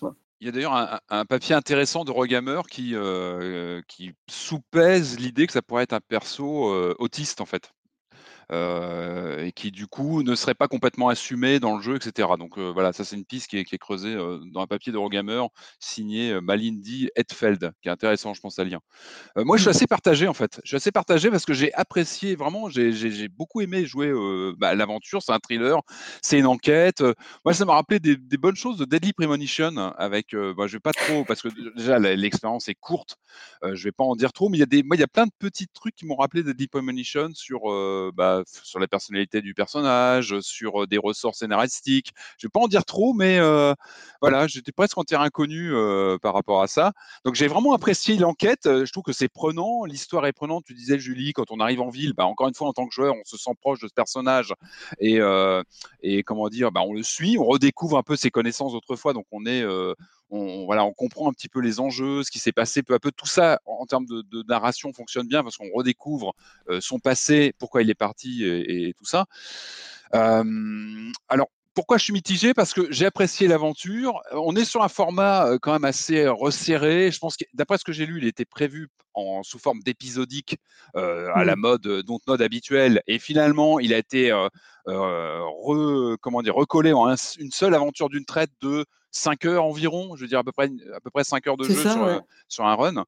Euh, moi, j'ai j'ai un peu l'impression qu'il y a eu des cuts, qu'il y a eu des coupes euh, dans la narration. J'ai un peu l'impression qu'il manque des choses et j'ai eu une sensation de, de, manque, de passage un peu, un peu trouble et en fait, moi, ce qui m'ennuie, c'est que finalement, après repasser l'aventure, j'ai, voilà, encore une fois, je l'ai plutôt apprécié. J'en garde assez peu de choses. Et c'est vrai que j'ai, je pense que j'ai cette attente de chez Dontnod. Je, je pense qu'il y a une envie chez eux de faire bouger les lignes du jeu d'aventure. On en a régulièrement parlé entre nous. Il y a toujours une envie voilà, ou de faire avancer avec des personnages, ou de questionner la façon de faire les choix, ou de raconter une histoire. Et là, j'ai trouvé que c'était très, très formalisé, très, c'était beaucoup de déjà vu en fait. Même ne serait-ce que le palais mental, on a déjà vu ça 36 000 fois. Alors c'est vrai que ce sont les moments où je trouve où le ah, jeu. C'est épuisant, c'est épuisant. Ce sont les moments où je trouve où le jeu a des, en, termes de visuel et de style, il y a des vraies fulgurances dans des mm. passages assez inquiétants justement où on sent que la psyché du, du, personnage principal est, est, questionnée. Il est pas, voilà, qu'on rentre dans des, dans des périodes plutôt noires de l'aventure. Je trouve qu'il y, a vraiment des réussites visuelles, mais on a déjà. Moi, je suis pas d'accord du tout avec ça. On a déjà vu ça dans certaines versions de Sherlock Holmes. Ou moi, ce que j'ai trouvé intéressant, ce sont les, les, mécaniques de, vous savez, de reconstitution. Quand on reconstitue, oui, où on, imagine ce qu'on peut faire pour, mm. pour, une, pour, un passage dans, dans, le jeu. Donc, on a ce côté multibranche où on va sous-peser le, le, les, les comment dire, les, possibilités d'action. Alors c'est très, il y a un design assez métallique avec des personnages euh, qui ressemblent d'ailleurs à ceux de Cyberpunk sur sur consoles actuelles, d'ailleurs avec peu de texture, les personnages sont tout, stylisés. Non mais là c'est vraiment joli. Je trouve qu'il y, a un esthétique qui nous fait comprendre qu'on visualise ou du, je crois que c'est le passé ou, de la projection sur ce qu'on peut faire. Ça fonctionne bien, même en termes de mécanique, on doit trouver une solution. Donc on va faire jouer les, les, les possibilités d'action. Euh, il y a aussi des passages de course-poursuite qui m'ont rappelé Silent Hill Homecoming. Vous avez sur Wii le, fameux mm. épisode où on devait courir comme ça. Il y avait des moments de stress. Euh, il y a une intégration d'un jeu old school. Je ne vais pas bon, en dire trop, mais ça, c'est plutôt, euh, plutôt marrant. Mais il y, a, vraiment une sensation de déjà vu en fait. Il y a vraiment des une sensation de j'ai déjà fait ça ailleurs, je l'ai déjà connu. Mm. et moi j'avais un peu comment dire, autant sur les Life is Strange, on a ce côté série télé qui est très dans l'air du temps aujourd'hui. On pense série télé, on pense format comme ça, narratif en, série. Là, j'avais un côté téléfilm, en fait. vous voyez ce que je veux dire de, de, de, ah, petits budgets avec des idées déjà vues au cinéma dans d'autres choses. c'est pas désagréable, mais une fois que tu l'as fini, qu'est-ce que tu en gardes? Quelque part, moi, je préfère les fulgurances cassées, boiteuses de Daily Premonition, mais qui va pousser le curseur beaucoup plus loin sur sur le personnage, sur des parties pris de voilà de, de, de, même sur les personnages tiers, etc. Je trouve que 5 heures, il y a des bonnes idées sur ces mécaniques, sur les personnages, mais c'est trop court en fait. On sent que le jeu n'a pas le temps d'exploiter mmh. tout ce qu'il aurait pu faire. Est-ce qu'il fallait que ce soit plus long?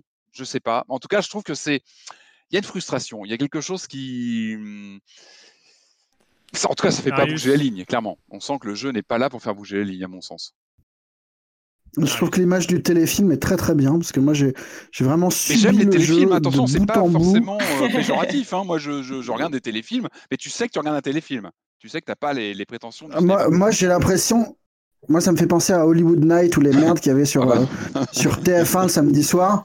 Et, et vraiment, c'est l'intrigue, je trouvais horriblement cliché de bout en bout mais vraiment euh, absurde. Enfin, dans les réactions du personnage sont absurdes. Euh, le, le, la résolution de l'histoire est géniale de, de, de, de Scooby-Doo. Euh, oui, j'ai pensé à Scooby-Doo. Enfin, vraiment, moi, j'ai, à la fin du jeu, j'ai littéralement explosé de rire devant la, devant, le, devant la révélation finale. Et, et putain, mais je trouve ça terrifiant.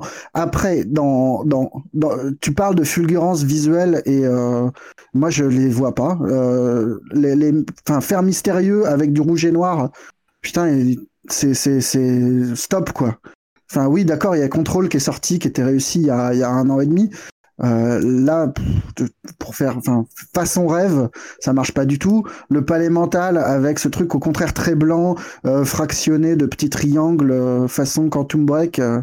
au secours quoi. Enfin. Alors moi en plus, il y, a un truc. Qui... vas-y. Il y a, y a ce truc, excuse-moi, il y a juste ce truc de.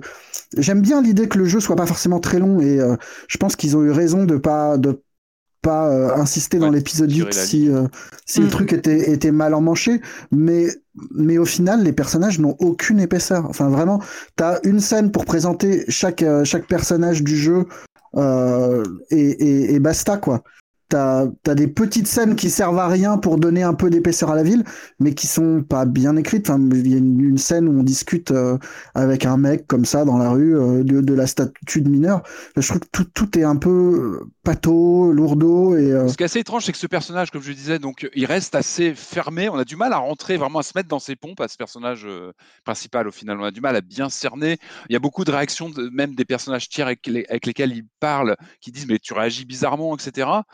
Et moi, je sais qu'il y a un moment où j'ai décroché, on doit prendre, en fait, on doit créer une diversion à un moment, je vais pas en dire trop, mais on est obligé de faire une action, moi, qui mmh. ne me plaisait pas.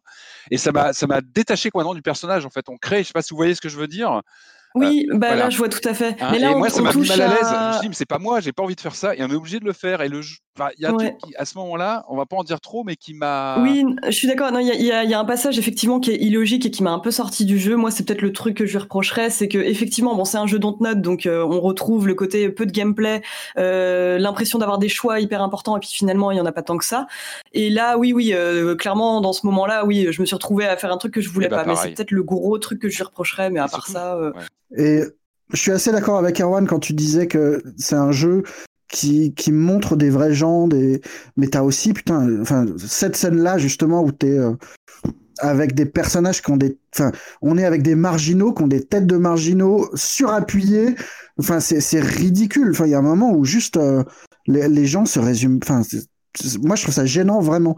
Et par ailleurs, euh, quand on fait un jeu avec un petit scope, avec, j'ai aucun problème avec l'idée qu'on fasse un truc narratif, un truc narratif assez fermé où il n'y a pas euh, mille options parce que c'est un jeu modeste et machin, mais il faut le faire proprement. Moi, j'ai eu des scènes où vraiment où tu, tu, quand tu arrives dans la ville, c'est aussi assez intéressant. Tu joues pas un type charmant, un type, euh, t'es un type qui aime pas les gens, qui est pas, qui est pas bien dans ses pompes, qui est pas bien là, et on t'offre la possibilité d'envoyer péter les gens.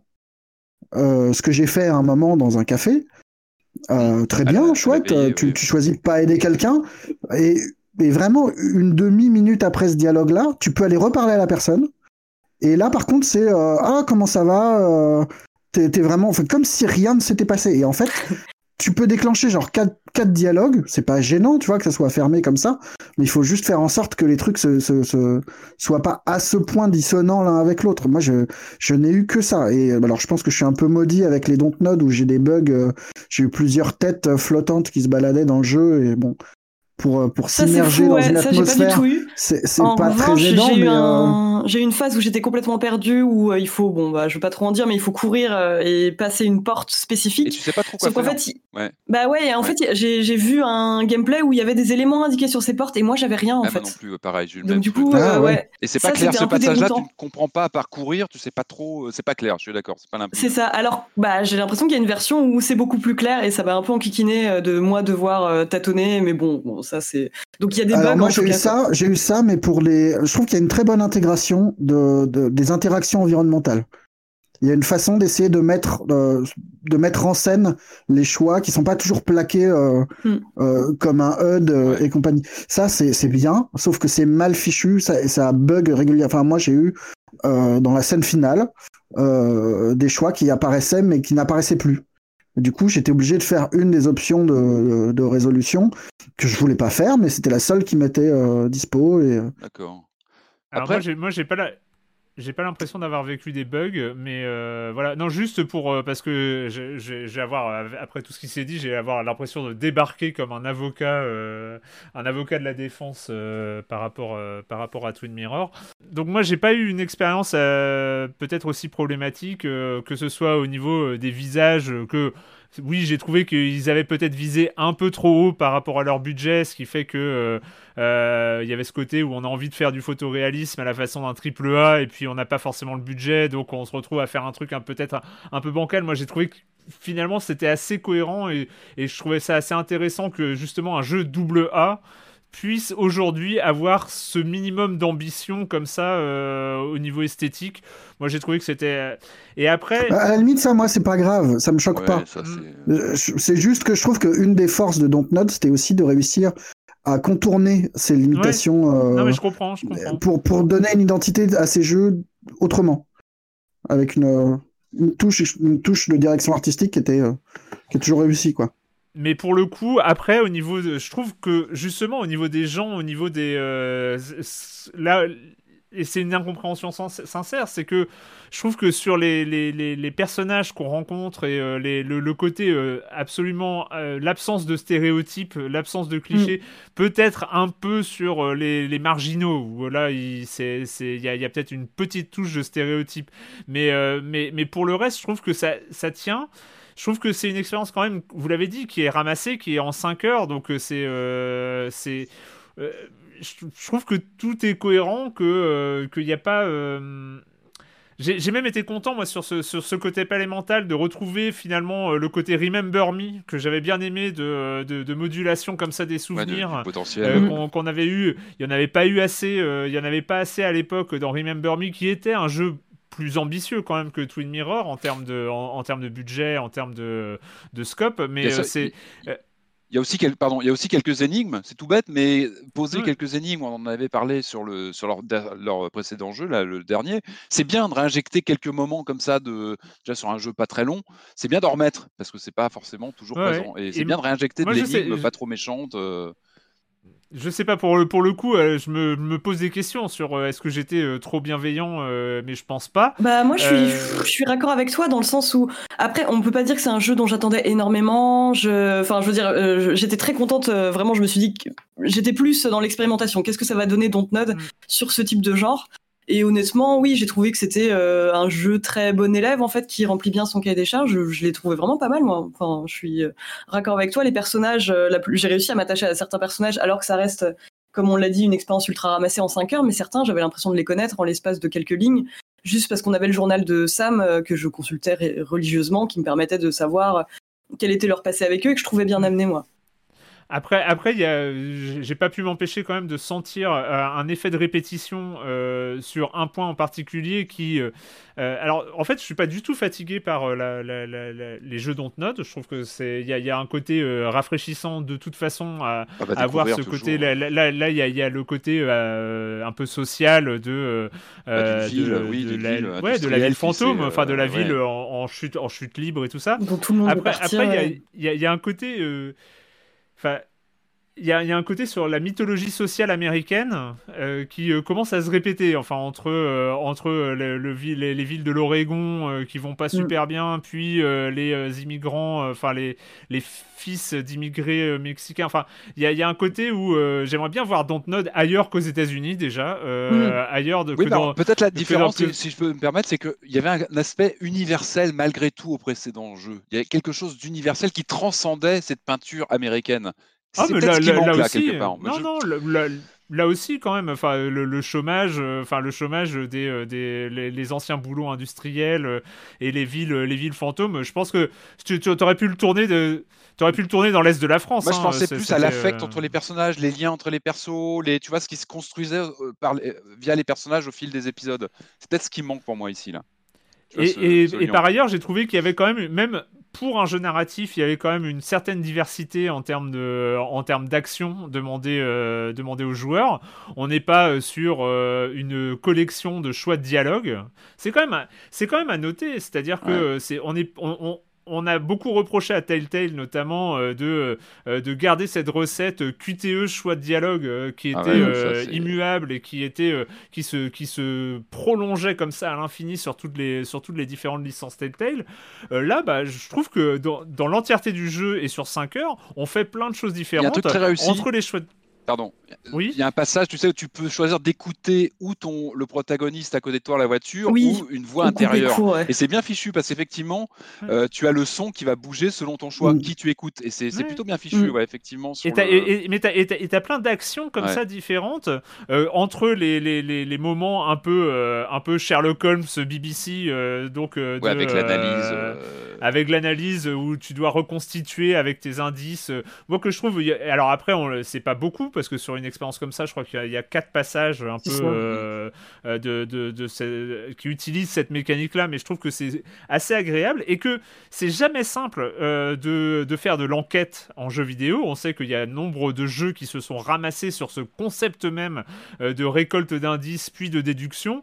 Mhm. Il y a les réussites de Ace Attorney, mais qui sont un genre en particulier. Hein, mais là, je trouve qu'il y a une, c'est une belle trouvaille de, de trouver comme ça des indices et après de dire ah ouais mais si, si c'est cette théorie là cette hypothèse là euh, bah non ça correspond pas à ce que j'ai trouvé je trouve que visuellement ça marche bien et puis et puis voilà il y, a ce côté où on où on alterne comme ça les différents styles de gameplay, les différents styles d'expérience visuelle, d'expérience euh, d'interaction avec les personnages. Euh, je sais pas, j'ai pas trouvé. Alors, comment dire c'est pas euh, c'est pas un triple A, c'est pas un The Last of Us euh, partout en ah, termes bah narratifs et en termes d'ambition et en termes de scope et en termes de, de, ce genre de choses. Ça reste quelque chose, voilà, c'est un jeu à 30 euros euh, qui est. c'est le format qui... interroge. C'est le format en fait qui interroge. 5 heures en une expérience. Est-ce que. Ouais, mais... et, moi, moi, je, je, je, sais pas. Je trouve qu'il n'y a pas. J'ai pas vu, j'ai pas vu les défauts. En fait, même même si je comprends, même si je comprends très bien le, le ce que ce que dit Marius et et, ce qui peut être ressenti. Moi, j'ai vraiment vécu l'expérience comme quelque chose de, cohérent. Euh, et, alors, on peut reprocher le côté hyper standard à, finalement la, résolution du polar, euh, qui est le coupable, à, euh, mm. comment, comment on le découvre et c'est quoi l'affaire et, tout ça. Sauf qu'on sait bien que euh, dans un polar, euh, la, la résolution, euh, c'est, peanuts. Enfin, la, la résolution, c'est le chemin qui compte, quoi. Enfin, c'est, comment on y arrive qui compte. Oui, ça, je suis d'accord avec toi. C'est vrai que c'est salaud de ma part. Dans, dans plein d'œuvres que j'aime bien, la fin est ratée et c'est pas un problème. mais, mais, mais, tu, vois, Dans, dans la multiplicité des trucs qu'il donne à jouer, je trouve qu'au final, il réussit rien de bien. je trouve que effectivement, les séances de, de, de reconstitution d'une scène sont plutôt réussies, mais, mais tu as plein d'espèces de cauchemars et de, de scènes de palais mentaux qui n'apportent pas grand-chose et qu'ils auraient mieux fait de creuser l'aspect euh, social, de donner un petit peu d'épaisseur à ces personnages-là, un petit peu d'épaisseur à cette situation-là, euh, rajouter une fausse piste, j'en sais rien, mais euh, mm. au final, moi j'ai vraiment l'impression d'avoir subi un truc plus que pris du, du plaisir. Du coup, t'es content que ce soit pas un format épisode. Euh. mais moi, moi, les phases de cauchemar et tout, je les ai trouvées chouettes. Hein. Franchement, je les ai. moi, moi ça me rappelle. Il y, avait ce côté, euh, il y avait ce côté euh, Max Payne dans les, les, les, cauchemars de Max Payne. Enfin, pour moi, c'est aussi un, un, genre dans le jeu vidéo. Enfin, après, oui, c'est peut-être un peu stéréotypé. c'est un peu déjà vu.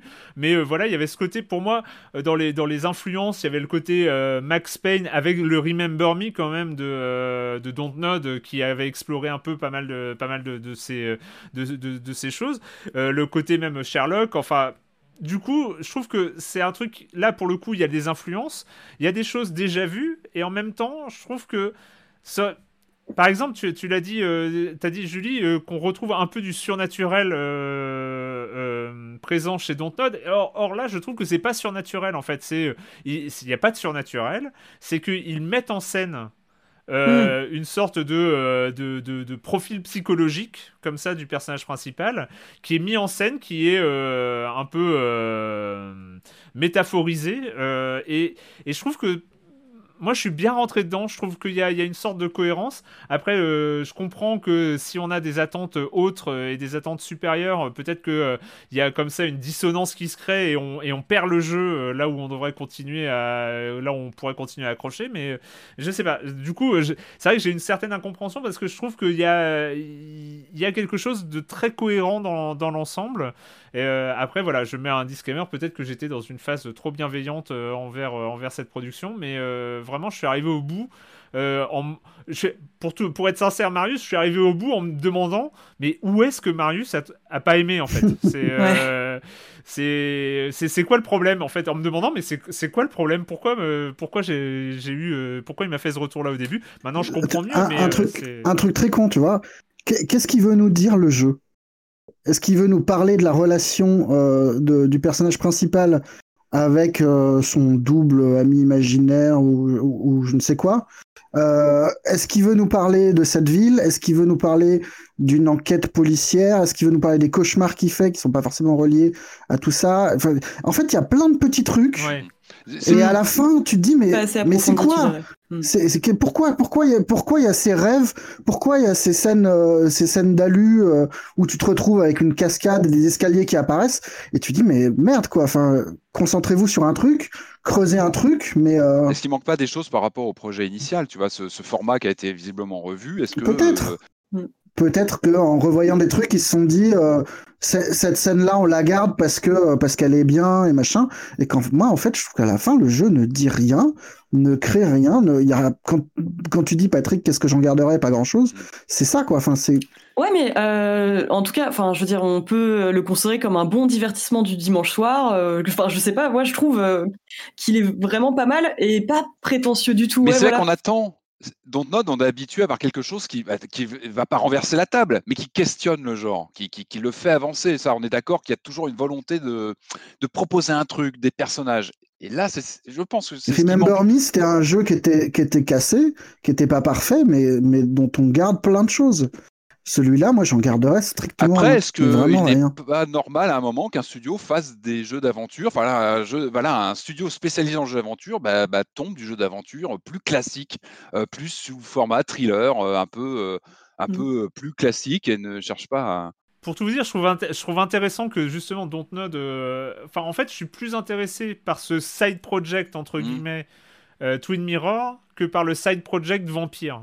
Oui. Euh, je trouvais que le vampire était un peu hors sujet. Enfin, ça, c'est alors c'était, il y avait des choses intéressantes, des choses comme ça. RPG, mais, mais il y avait, ouais, il y avait un truc. Oh bah tiens, on va faire un jeu comme tout le monde euh, avec euh, des vampires, avec un truc gothique et tout ça. Il y avait des choses intéressantes, mais, mais je trouvais que l'idée, je trouve que c'est plus intéressant d'aller chercher. Alors peut-être de manière maladroite. moi, je trouve, j'ai pas trouvé, mais mais d'aller explorer comme ça d'autres pistes. Et je trouve que le polar, le polar narratif. Oui, je suis d'accord. Non, non, mais je suis. même, il y a un truc de scope, euh, enfin de, d'ambition qui est plus modeste et qui est, qui a priori plutôt un bon choix plutôt que de faire un truc énorme à la vampire et où mm. à la fin tu ne vois que les murs de, de, ce qui pourrait. Euh, mais là, moi, voilà, le seul truc, c'est que c'est pas bien écrit, c'est pas bien fait, je trouve. Euh, mais dites-moi, il y a juste, on, va, on va terminer hein, sur, sur, sur Twin Mirror, je pense qu'on on en a fait le, tour, mais on a, on a plus d'annonces en cours côté Dontnod? Je, je, pensais à ça. Bah, c'est vrai qu'il y a les 5 jeux qui doivent arriver. Ouais, y a, on, sait qu'il y a 5 jeux, mais il y a, on, on, sait pas. On suppose qu'il y aura un Life is Strange 3, hein, parce qu'on va pas non plus. Euh, oui. mais j'espère qu'ils vont continuer à explorer d'autres choses, vraiment, enfin, et qu'ils prendront le temps de les approfondir. Mais euh, moi, en tout cas, je trouve ça chouette. Qui, et puis il faut leur laisser un peu de temps aussi, parce que là, Life is Strange 2, ils l'ont fini en, en décembre 2019. Ouais. Euh, on a eu deux jeux complets entre temps. Il y a un moment où juste. Mais en tout cas, c'est euh. intéressant de voir qu'il en fait, il questionne le format. Moi, en tant que voilà, euh, j'aime le jeu d'aventure, j'apprécie le côté épisodique. Là, on a un autre format, plus ramassé en temps.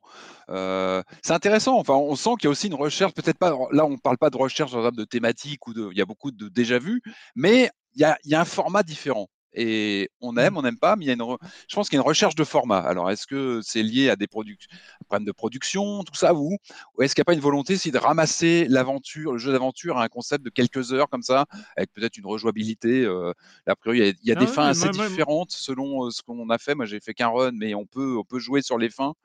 Euh...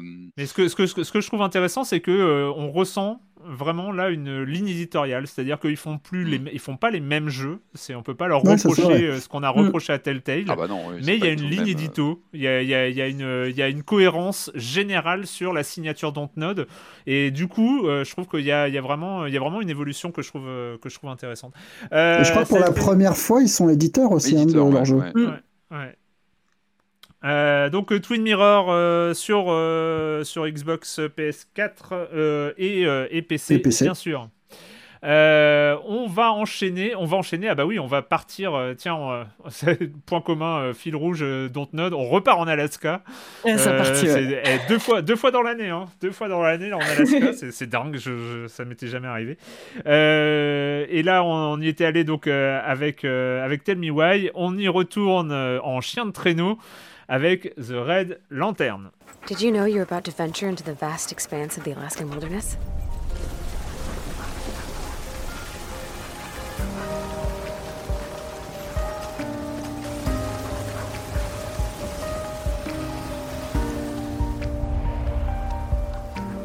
Let's find someone that complements your squirrel hunting obsessions. Maybe a calmer pup. So, we've been lost for what, three days? The Red Lantern, euh, c'est toi qui l'as mis au programme, Julie. Euh, on commence, on conduit un van, mais ça va pas durer. Euh, le temps d'aller chercher quelques petites bestioles sur la route pour composer notre, notre attelage de traîneau. Et c'est parti pour l'aventure. The Red Lantern, ça raconte quoi, Julie? Euh, bah, ça raconte euh, l'histoire d'une jeune femme qui, euh, qui est lassée de la ville et qui décide de tout plaquer pour devenir meneuse de chien de traîneau, qui est un choix de vie tout à fait compréhensible. Et euh, donc en gros, oui, euh, elle commence. Euh, c'est marrant parce que le, jeu commence avec ce personnage qui questionne tous ses choix de vie. Le seul truc dont elle est contente, c'est d'avoir adopté son chien, son adorable chien qui s'appelle Chomper. Pour et en fait, elle va donc se retrouver, aller de refuge en refuge pour adopter des chiens. C'est là que j'ai trouvé une des premières limites du jeu. Alors parce que moi, faut, faut le dire, je l'ai mis au programme parce que le jeu avait beaucoup de choses pour me plaire, à savoir beaucoup d'interactions avec des chiens et les paysages en Alaska qui sont absolument sublimes. Moi, j'étais partie pour Enfin, c'est un jeu que je pensais vraiment aimer, quoi. Et donc le truc, c'est que bah, la première limite, en fait, c'est qu'on se retrouve à devoir adopter des chiens. On voit un peu quels sont leurs caractères, sauf que quel monstre euh, refuserait de, les adopter tous. En fait, moi, le truc, c'est que je me suis pas donné de choix. en fait, dès que j'en voyais un. j'ai pris les cinq premiers exactement bah, parce que j'avais pas le cœur en fait de répondre bah non en fait non toi je te prends pas quoi donc au début euh, donc tu as un premier chien qui s'appelle Slayer qui est un peu farouche tu remarques que chaque chien va avoir un peu son caractère particulier il y en a un qui s'appelle Finn il passe son temps à flairer des pistes qui ne servent absolument à rien, ce qui le rend incroyablement attachant. Enfin, ils ont tous euh, des qualités et des défauts. Euh, donc moi, du coup, pour, pour le coup, le côté euh, choix, euh, je l'ai pas du tout pris en compte. J'ai vraiment adopté les cinq premiers, quoi. Et, et c'est ensuite, donc on apprend que notre mission, c'est d'arriver, en fait, de traverser une carte et d'arriver à un chalet orné d'une lanterne rouge d'où tient le nom du jeu. Et en fait, donc là, on comprend que le, ça va être un jeu de survie avec des éléments de roguelite. Et donc, en gros, euh, on a le périple qui commence. On dispose de quelques ressources. Donc, on va avoir des bouts de viande, euh, un fusil avec un nombre euh, défini de balles et un kit pour penser ses plaies une fois, quoi. En gros, et hmm. du bois pour faire du feu. Voilà, c'est à peu près tout ce qu'on a. Donc, on commence. On a une jauge d'énergie pour le personnage qu'on incarne et pour les chiens. Les chiens, il faut les nourrir régulièrement. Et nous, pareil, on doit se reposer, manger aussi. Et en fait, chaque périple parce qu'en fait, on va toujours faire le même périple. Le, but du jeu, c'est d'arriver à, la cabine, mais une fois que tu arrives au chalet, enfin, c'est, le jeu est terminé. Et donc, en gros, euh, l'idée, ça va être de faire chaque voyage et d'apprendre des erreurs que tu as faites euh, pour pouvoir recommencer le, hmm. suivant dans des meilleures conditions. Et au début, bah moi, je trouve ça plutôt enthousiasmant. C'est qu'il y a un côté euh, très grisant en fait quand tu vois tes chiens folâtrer dans la neige et glisser sur les pentes pour la première fois. C'est c'est vraiment très très chouette. En plus, le paysage évolue beaucoup pendant la journée. tu as des moments où tu vois la voie lactée, c'est absolument magnifique. Et chaque périple est ponctué de petites rencontres avec des. Euh, ça peut être euh, typiquement une rencontre avec un caribou, une belette. Euh, tu peux aussi croiser un objet, entendre le cri d'une chouette et décider si tu vas le suivre ou non. Sachant qu'à chaque fois que tu conclus une de ces rencontres, ta jauge d'énergie et celle de tes chiens va baisser. Et euh, donc au début, bah, typiquement, tu vas croiser une petite belette adorable qui euh, sort euh, sa petite tête d'un arbre. Et donc le personnage va se demander s'il faut la chasser. Et toi, tu te dis, bah non, absolument pas, elle est beaucoup trop mignonne. Après, tu te rends compte que ta jauge d'énergie a trop baissé et qu'au final, il fallait la tuer, cette belette. Donc c'est ça, c'est à toi en fait de composer avec tes ressources. Les événements sont aléatoires, mais le gros défaut du jeu, c'est que les événements se répètent pas mal. Souvent, en fait, il est question de croiser un animal excessivement mignon et de le tuer ou non. Parfois, tu te rends compte qu'il faut trois balles pour le tuer et que tu te retrouves complètement démuni au bout de 5 minutes. C'est horrible. Et ouais. Heureusement, bah, le, le, personnage consigne un peu ses pensées dans un carnet, donc tu apprends euh, qu'il y a des choses qu'il faut pas faire, euh, typiquement énerver euh, une maman ours, enfin voilà, ce genre de truc. tu trouves aussi des ouais ouais c'est ça, voilà. Après, tu trouves quand même des objets qui peuvent t'aider en fait par la suite, typiquement un truc qui va te permettre d'allumer un feu sans avoir à chercher du bois. Et bah le gros problème, c'est qu'à chaque fois que tu recommences, c'est exactement le même monologue euh, qui va avoir lieu. En fait, le personnage dit toujours les mêmes choses. Euh, les chiens, euh, donc c'est marrant parce que parfois tu te retrouves à devoir gérer le comportement de tes chiens. T'apprends très vite à pas suivre celui qui flaire des trucs inutiles. et le jeu, bah, au final, en deux heures, c'est plié. Et ce qui s'est passé entre temps, c'est que t'as refait la même chose à chaque fois. Et sans grande conviction, parce qu'il n'y a rien de très nouveau qui se dégage à chaque run. Et ça, c'est le gros défaut du jeu, je trouve. Ouais, moi je, j'avoue, je l'ai lancé euh, en étant assez enthousiaste en plus euh, sur cette. Bah euh, c'est, jusqu'au moment où tu es dans le traîneau et tu commences et tu commences ton premier run, je trouve que le début est rigolo. Enfin, c'est bien mis en scène, la sélection des chiens. le... Alors après, moi, j'ai pas compris. On... Je sais pas si c'est pas bien expliqué tout ça. J'ai pas compris au début que on pouvait, il fallait pas prendre les chiens, enfin ou qu'on pouvait choisir euh, vraiment de pas les prendre. Donc j'ai fait un peu comme toi. J'ai pris les trois premiers et puis après je suis arrivé jusqu'au dernier parce que je ah ouais on peut les choisir. Donc c'est vrai que c'est un peu crève-cœur de, de, dire euh, de dire au, au, toutou ah non toi non. Non, désolé, euh, tu vas, tu vas rester à, tu vas rester à t'ennuyer dans ta, dans ta niche. Je vais prendre le suivant, mais bon, bref. Mais au moins, t'as tenté. Et t'arrives, avec cette là, ça va. Ce sont des animaux virtuels. Ouais, mais bon, tu sais ce que c'est. On, s'attache. C'est pas un vrai refuge où tu vas voir des, vrais animaux. Non, c'est ça, heureusement. Et, et, et, voilà. Et, et, et après, enfin, c'est bizarre parce que tu te dis, tiens, je vais, euh, je vais vivre un Firewatch euh, en Alaska euh, avec des chiens. Grosso modo, c'est ça. Enfin, c'est vendeur là. Ah, c'est ce que je pensais moi. Je ne savais pas du tout ce que j'allais. Et là, tu te retrouves sur un rogue mmh. non où la, où la narration n'intègre même pas le concept de rogue, c'est-à-dire euh, tu, aurais pu, euh, comme dans, euh, pour ne pas le citer, Hades, où à chaque fois que tu remontes, ah tu, tu recommences, ça fait pour... joue où on ne cite plus Hades. Ouais. Et je pense que c'est, vous êtes, vous êtes parti pour 2021, ça va continuer, hein, mais bon bref, c'est juste que tu, elle a, enfin le jeu n'intègre pas le fait que tu reprends un run à l'intérieur de la narration, ce qui fait que du coup on se retrouve à à revivre comme ça euh, le, même truc sans faire progresser, sans s'attacher plus au chien. Enfin, si, personnellement, on s'attache plus, mais. Euh, et puis, puis le, la, combo Rogue Survie, mm. euh, je trouve que c'est un peu. Ça, ça, donne un gameplay un peu faiblard par rapport à ce que tu as envie de jouer, en fait. T'as pas envie de jouer à ça, en fait. Bah ouais, c'est trop dommage parce qu'ils avaient vraiment tous les éléments pour faire un jeu super chouette, mais ouais, le, le, le, coup du rogue, bah, qui fait, bah, comme tu dis, vu que c'est pas intégré dans la narration, euh, en fait, en gros, à chaque fois qu'on foire, euh, le personnage se dit ah c'était juste un cauchemar. Et du coup on reprend à zéro ce qui est quand même le degré de zéro de la narration quoi. Et ouais c'est vraiment dommage. Après parce qu'il y a beaucoup d'éléments euh, je trouve très attachants. Enfin typiquement le fait que quand tu fais tourner ta caméra tu vois la moumoute de la doudoune euh, du personnage ce que j'aime j'aime beaucoup ce détail. J'ai bien aimé euh, découvrir le caractère des chiens, parce que c'est vrai que les chiens, ils ont quand même tous un caractère qui leur est propre. Il y en a un qui voit les écureuils comme ses pires ennemis, il y en a un autre qui adore embrouiller les porcs épiques, et c'est marrant, la première fois que tu les découvres, mais vu que tu es obligé de faire plusieurs runs pour en arriver à bout, et finalement, c'est pas si difficile que ça, euh, bah ouais, bah tu, perds le charme de la découverte en fait très vite, quoi. Et euh, c'est dommage, ça me fend le cœur de dire ça, mais ouais. Bref, on est tous, on est tous en manque d'un Firewatch euh, façon l'appel de la forêt, quoi. Un Firewatch avec des chiens en Alaska, voilà, faites-nous ça. ouais, ouais, voilà. Si, si quelqu'un veut bien s'y mettre. Voilà, déjà on a eu Airplane Mode sur une idée de Patrick, maintenant euh, le Firewatch en Alaska. Quoi. Ah, c'est marrant, en ce moment je joue au jeu Blair Witch où il y a un chien qui est important d'ailleurs. Euh, ah, Boulette, ouais. J'adore Boulette. J'aime bien comment il est mis en scène, enfin, c'était un une parenthèse. mais. euh, The Red Lantern disponible sur euh, Epic Game Store, sur Nintendo Switch et sur Xbox. One pour le coup, euh, si vous voulez vous y essayer, malgré tout ce qu'on vous a dit. On va terminer cette émission, Patrick. C'est ton moment. oui. moment Doom. Non, mais on avait dit, on, non, non, mais on avait dit qu'on y reviendrait. Moment, Doom. Hein, dans voilà, on, a, on, avait dit qu'on y reviendrait quand il sortirait sur Switch, parce qu'il y a toujours cette interrogation, notamment après le, le, premier Doom hein, de, de, ces dernières années, qui avait, qui était, avait débarqué sur Switch d'une manière totalement euh, inattendue et très bien réalisée, qui avait un peu surpris tout le monde.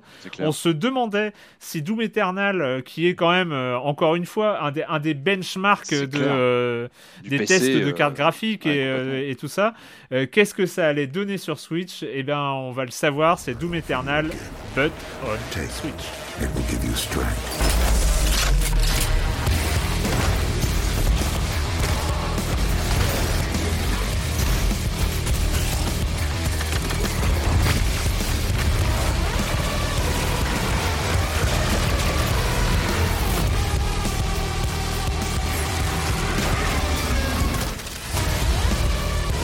Donc la grande question, la grande question, Patrick, c'est est-ce que ça tourne, est-ce que c'est beau, est-ce que c'est jouable Ça tourne et c'était pas gagné les amis. On était vraiment inquiet pour Doom Eternal sur euh, sur Switch.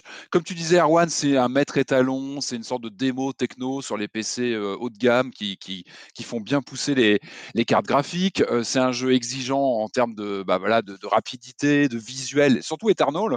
on rappelle donc c'est la suite du Doom 2016 qui était un reboot de, de la franchise.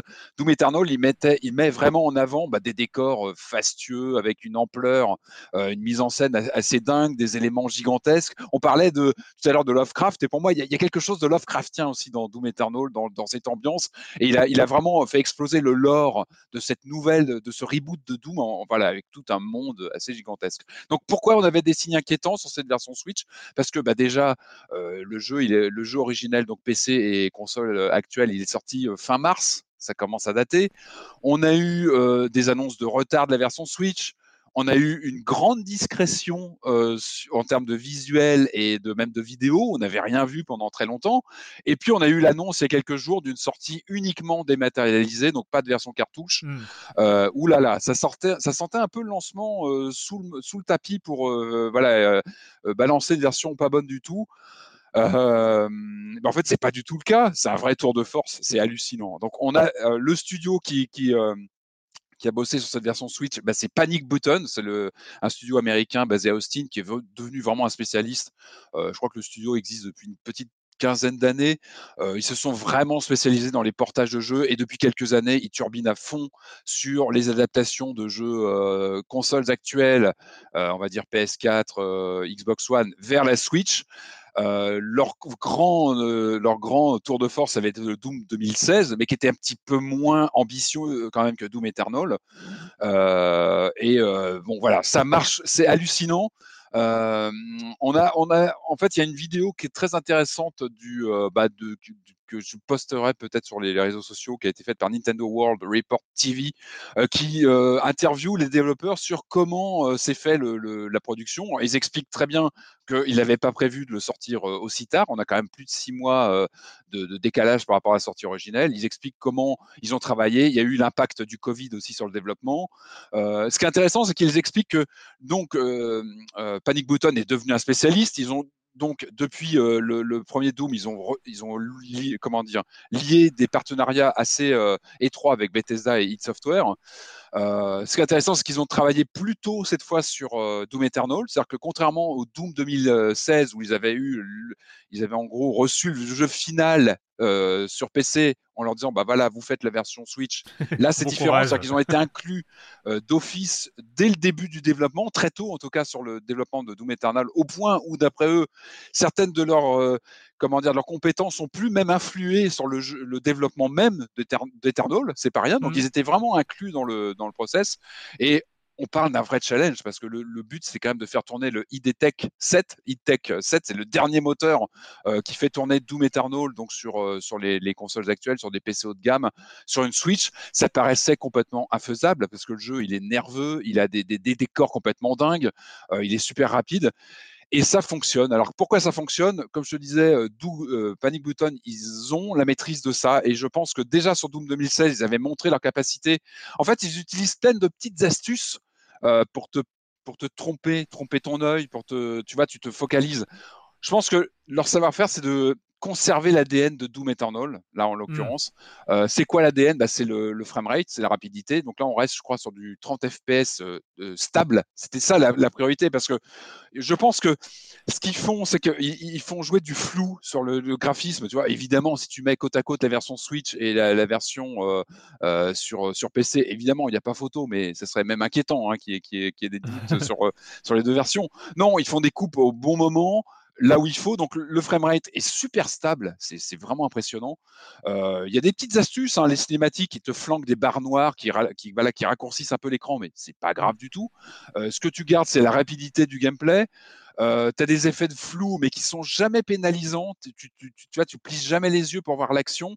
en fait, il y a une vraie différence entre le jeu sur la version portable où là vraiment c'est très très réussi. Je pense vraiment qu'il a été conçu pour, euh, pour être joué en portable. Évidemment, quand tu repasses en docké, donc quand tu projettes l'image euh, sur l'écran, où là tu as une comparaison nette avec ta version Xbox One il y a six mois, là c'est clair et net qu'il y a des différences. Mais attention, ça reste jouable. C'est-à-dire que tu as, une dégradation visuelle, mais ça reste très correct. Là mmh. encore, les coupes sont faites au bon, bon endroit. Tu as des textures plus pauvres, mais tu gardes la peps. Tu gardes le peps de Doom Eternal, il reste lui-même. Et j'ai envie de dire que c'est c'est pas honteux de découvrir sur Switch. Tu peux le découvrir même sur ton écran. Ça sera pas la version optimale, mais si tu n'as qu'une Switch, tu peux y aller. Bon, en tout cas, sur portable, ça reste très très agréable. Pas de ralentissement. Le jeu, il a une peps, il a une pêche pas possible. Le, le, sound design, j'ai redécouvert le, le, sound design. Ah, tu vois, en jouant au casque sur la, la version portable, il est fou. Tu as une ambiance mais, mais monumentale. Ce qu'ils faisait Doom Eternal, c'était aussi ces décors gigantesques avec des, des monstres, des fois en arrière-plan, que tu voyais en action. C'était dingue. L'architecture du jeu est folle. Tout ça est là, c'est bien présent.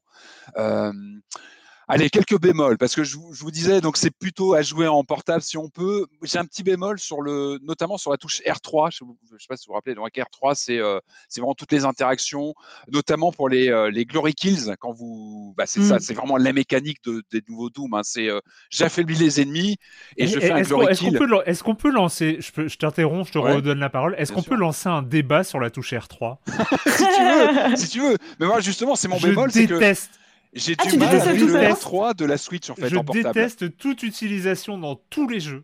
Il est... ça, dépend de la manette. ça dépend de la manette. je l'ai fait en docké sur mon. N'importe. PlayStation, ça ne dérange pas.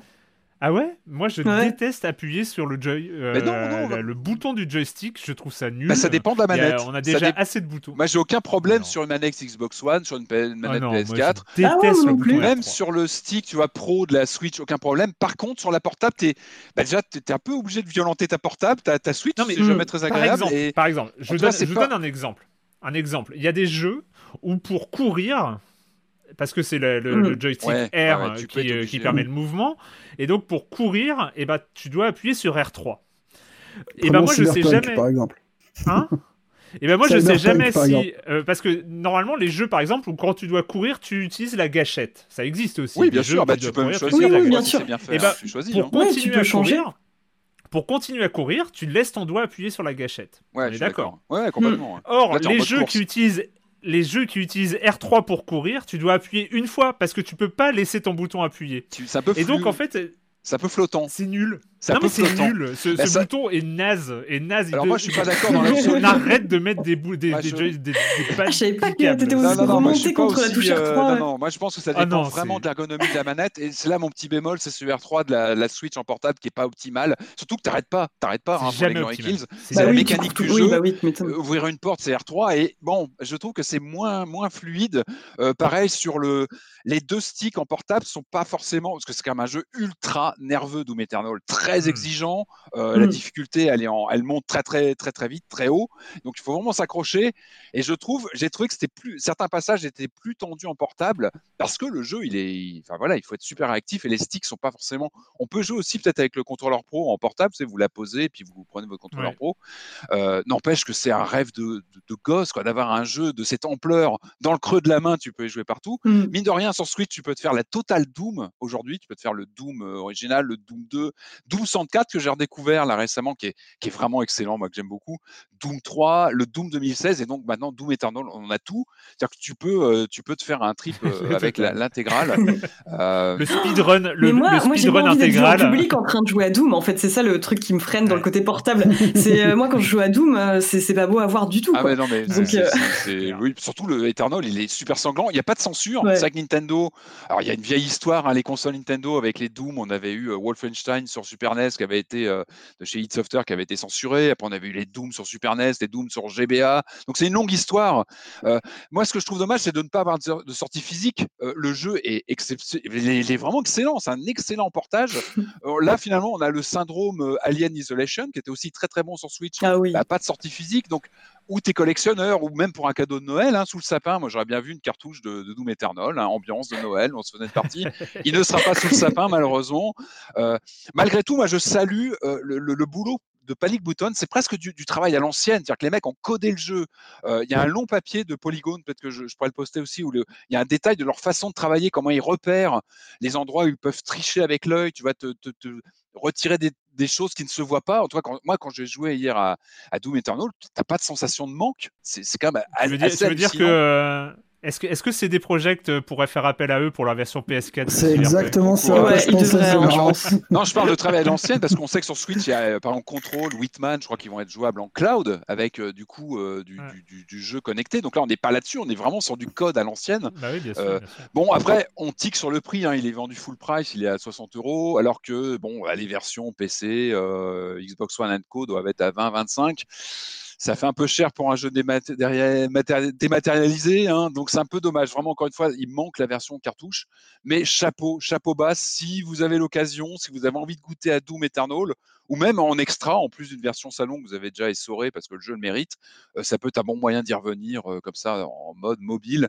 En tout cas, chapeau, Panic Button, c'est vraiment des pros et c'est vraiment impressionnant ce qu'ils arrivent à faire. Après, c'est pas, pas absurde de payer. Euh, c'est pas absurde de payer full price s'il y a un vrai travail ah bah, derrière. un vrai travail.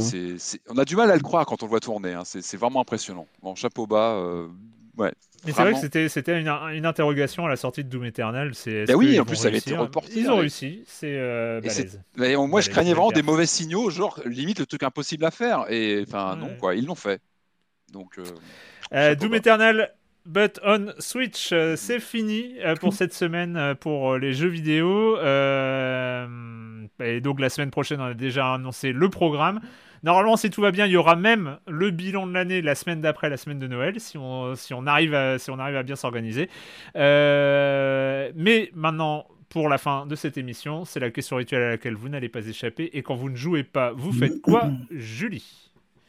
Euh, bah moi en ce moment je suis en train de lire euh, l'école emportée. Donc un manga oh. d'horreur. Mais je suis trop contente. Je me rends compte que je l'avais jamais lu. Je, ouais trop contente qu'il me, reste encore des choses comme ça à lire quoi. Donc c'est un manga de Kazuo euh, Umezu donc qui, a été publié entre 72 et 74 et euh, en fait moi je m'y suis intéressée parce que j'avais relu euh, des mangas de Junji Ito plus tôt dans l'année et il le cite comme une de ses grandes sources d'inspiration et j'avais trop hâte de découvrir et en fait c'est là pour l'instant j'ai que le tome 1 mais qui, est une espèce d'immense pavé très joli par ailleurs de, de, de 600 pages. J'ai la version anglaise. Et euh, donc ça raconte l'histoire euh, de un matin, apparemment comme les autres, euh, une école disparaît, mais vraiment l'intégralité de l'école et des personnes qui sont dedans, et laisse juste derrière elle un trou béant. Et donc on a, on voit au début à la fois le point de vue bah, des personnes en fait qui constatent la disparition de l'école et celui des élèves et des professeurs qui se retrouvent au milieu de nulle part en fait dans leur école, au milieu d'une espèce d'immense décharge. On leur dit que euh, c'est il ne faut absolument pas sortir, qu'ils vont mourir et euh, la discipline est très difficile à inculquer euh, dans ces moments-là. Et peu à peu ça va être l'histoire des adultes qui sont dans la folie la plus profonde et la violence tandis que les enfants eux se retrouvent complètement livrés à eux-mêmes et c'est absolument faramineux vraiment j'aime beaucoup pour l'instant. Mais il faut lire tout tout tout Kazuo mes yeux. Hein. Ah ouais, bah, qu'est-ce que tu me conseilles après euh, bah écoute, je pense que tu vas être rentré par le meilleur bouquin parce que c'est euh, à la fois le, Enfin moi, moi je trouve que c'est son chef-d'œuvre. Euh, après il y a Baptism qui est paru chez Glénat aussi, mais qui doit être plus difficile à trouver. Mais euh, et, tout ça est paru il y a une dizaine d'années et on, on, a dû se contenter de ça pendant très longtemps. Et depuis trois ans maintenant, il y a Les Arts Noirs qui qui a entamé une republication de plein de trucs qui sont exceptionnels. Euh, que ça soit la maison des insectes ou euh, je me souviens plus les noms, la femme serpent, un truc comme ça. Il y a, y a, des, y a des, des, des, des, séries de d'histoires courtes qui sont très très très bien, mais vraiment très très bonnes. Et il y a euh, une série plus longue dont le nom m'échappe, euh, mais qui est très bien aussi, qui est en, en 6 ou 7 tomes sur, sur une intelligence artificielle, sur les relations entre un enfant et une intelligence artificielle dans le Japon oh, des années 70-80, euh, qui est super. ah bah je note tout ça. Je suis, euh, euh, je suis Shingo, s'appelle. D'accord. C'est vachement, vachement bien. Cool. Patrick Ouais, pas grand chose moi cette semaine. que vous dire? Si, si, non, je suis tombé sur la, vous savez, la télé linéaire, ce, ce vieux média. je suis tombé sur une diffusion de Spectre le dernier James Bond en date, hein, du coup, euh, avant le prochain qui n'arrête pas d'être poussé, qui est sur avril, hein, je crois, le prochain pour l'instant. Mais bon, Spectre, j'ai revu Spectre. Euh, bah, ça s'est plutôt bien passé. Euh, Spectre, Mendes. Euh, j'ai l'impression que c'est un bond qui se bonifie avec le temps. Alors ça vient aussi de moi. Je pense que j'avais un peu bloqué dessus lorsque je l'avais vu en salle à l'époque. Euh, on sortait de Skyfall et compagnie. Et finalement, en le revoyant, bah, j'ai pris un certain plaisir. Je trouve qu'on a un Craig euh, moins coincé, un peu décrispé sur celui-là, un, peu moins, hein, parce que bon, Craig, c'est pas non plus Roger Moore. On n'est pas dans les, dans les, dans la, comment dire, la décontraction des années 70, mais il y a, y, a, y a, une légèreté un peu dans ce, dans ce Bond. Et puis quand même des scènes remarquables. Et ça, c'est Mendes hein, en termes de, photographie, d'ambiance. Euh, moi, j'aime beaucoup, beaucoup, beaucoup la scène de, vous savez, de réunion du spectre où euh, d'un seul coup, il y a, euh, il y a son, donc son, son Nemesis qui dit coucou, machin. Donc ça, il y, a, visuellement, je trouve que la scène très très forte. Même la scène de, je veux voir des versions suédées de James Bond par Patrick. Vraiment, serait tellement bien.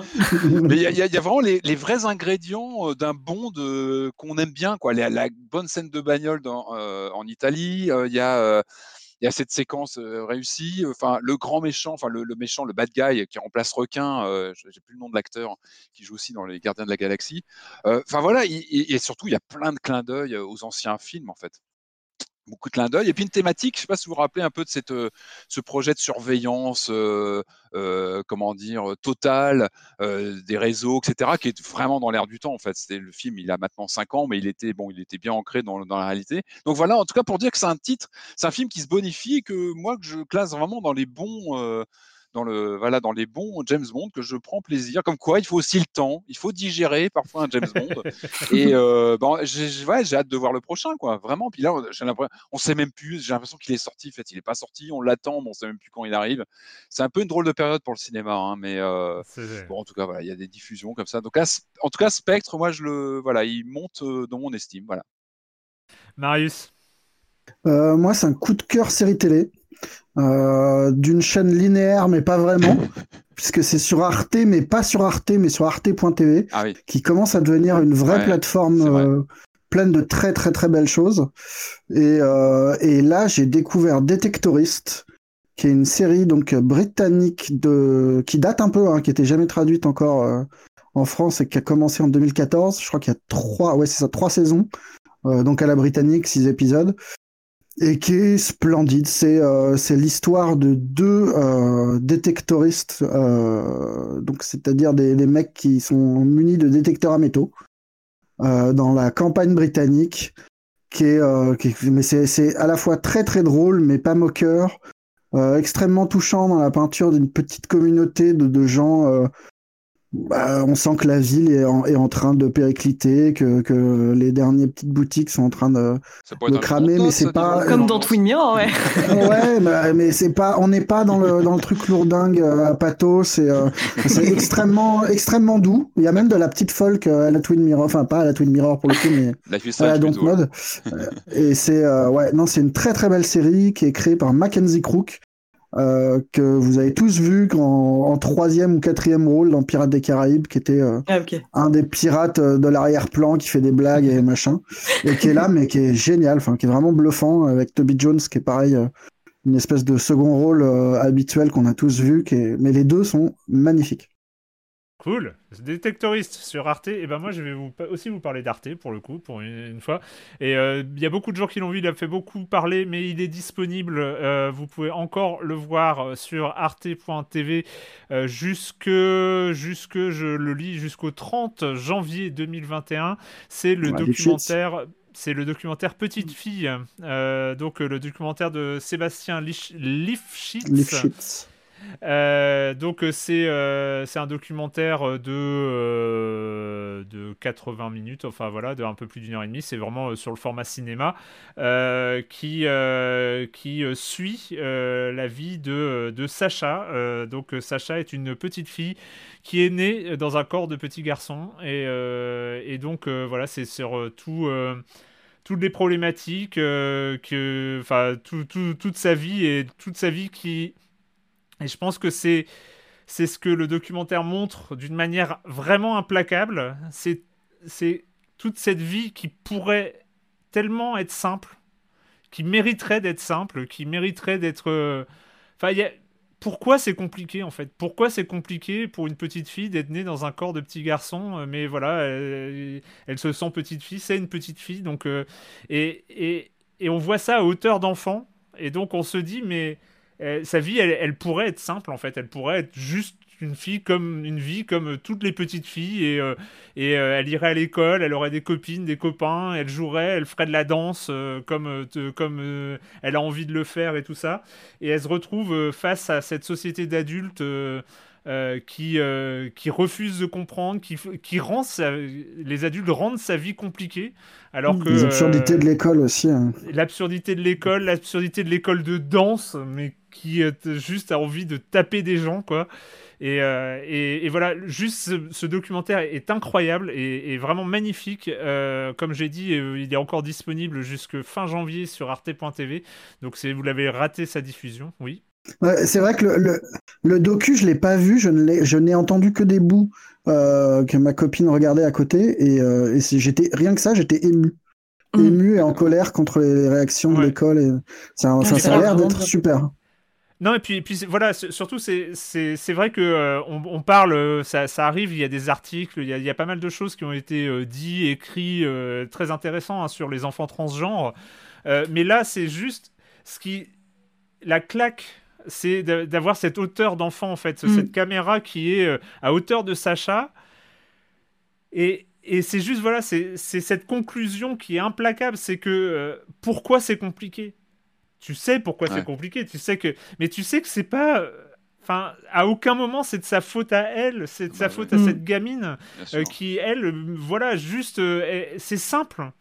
Elle vit une vie de petite fille, euh, comme toutes les petites filles.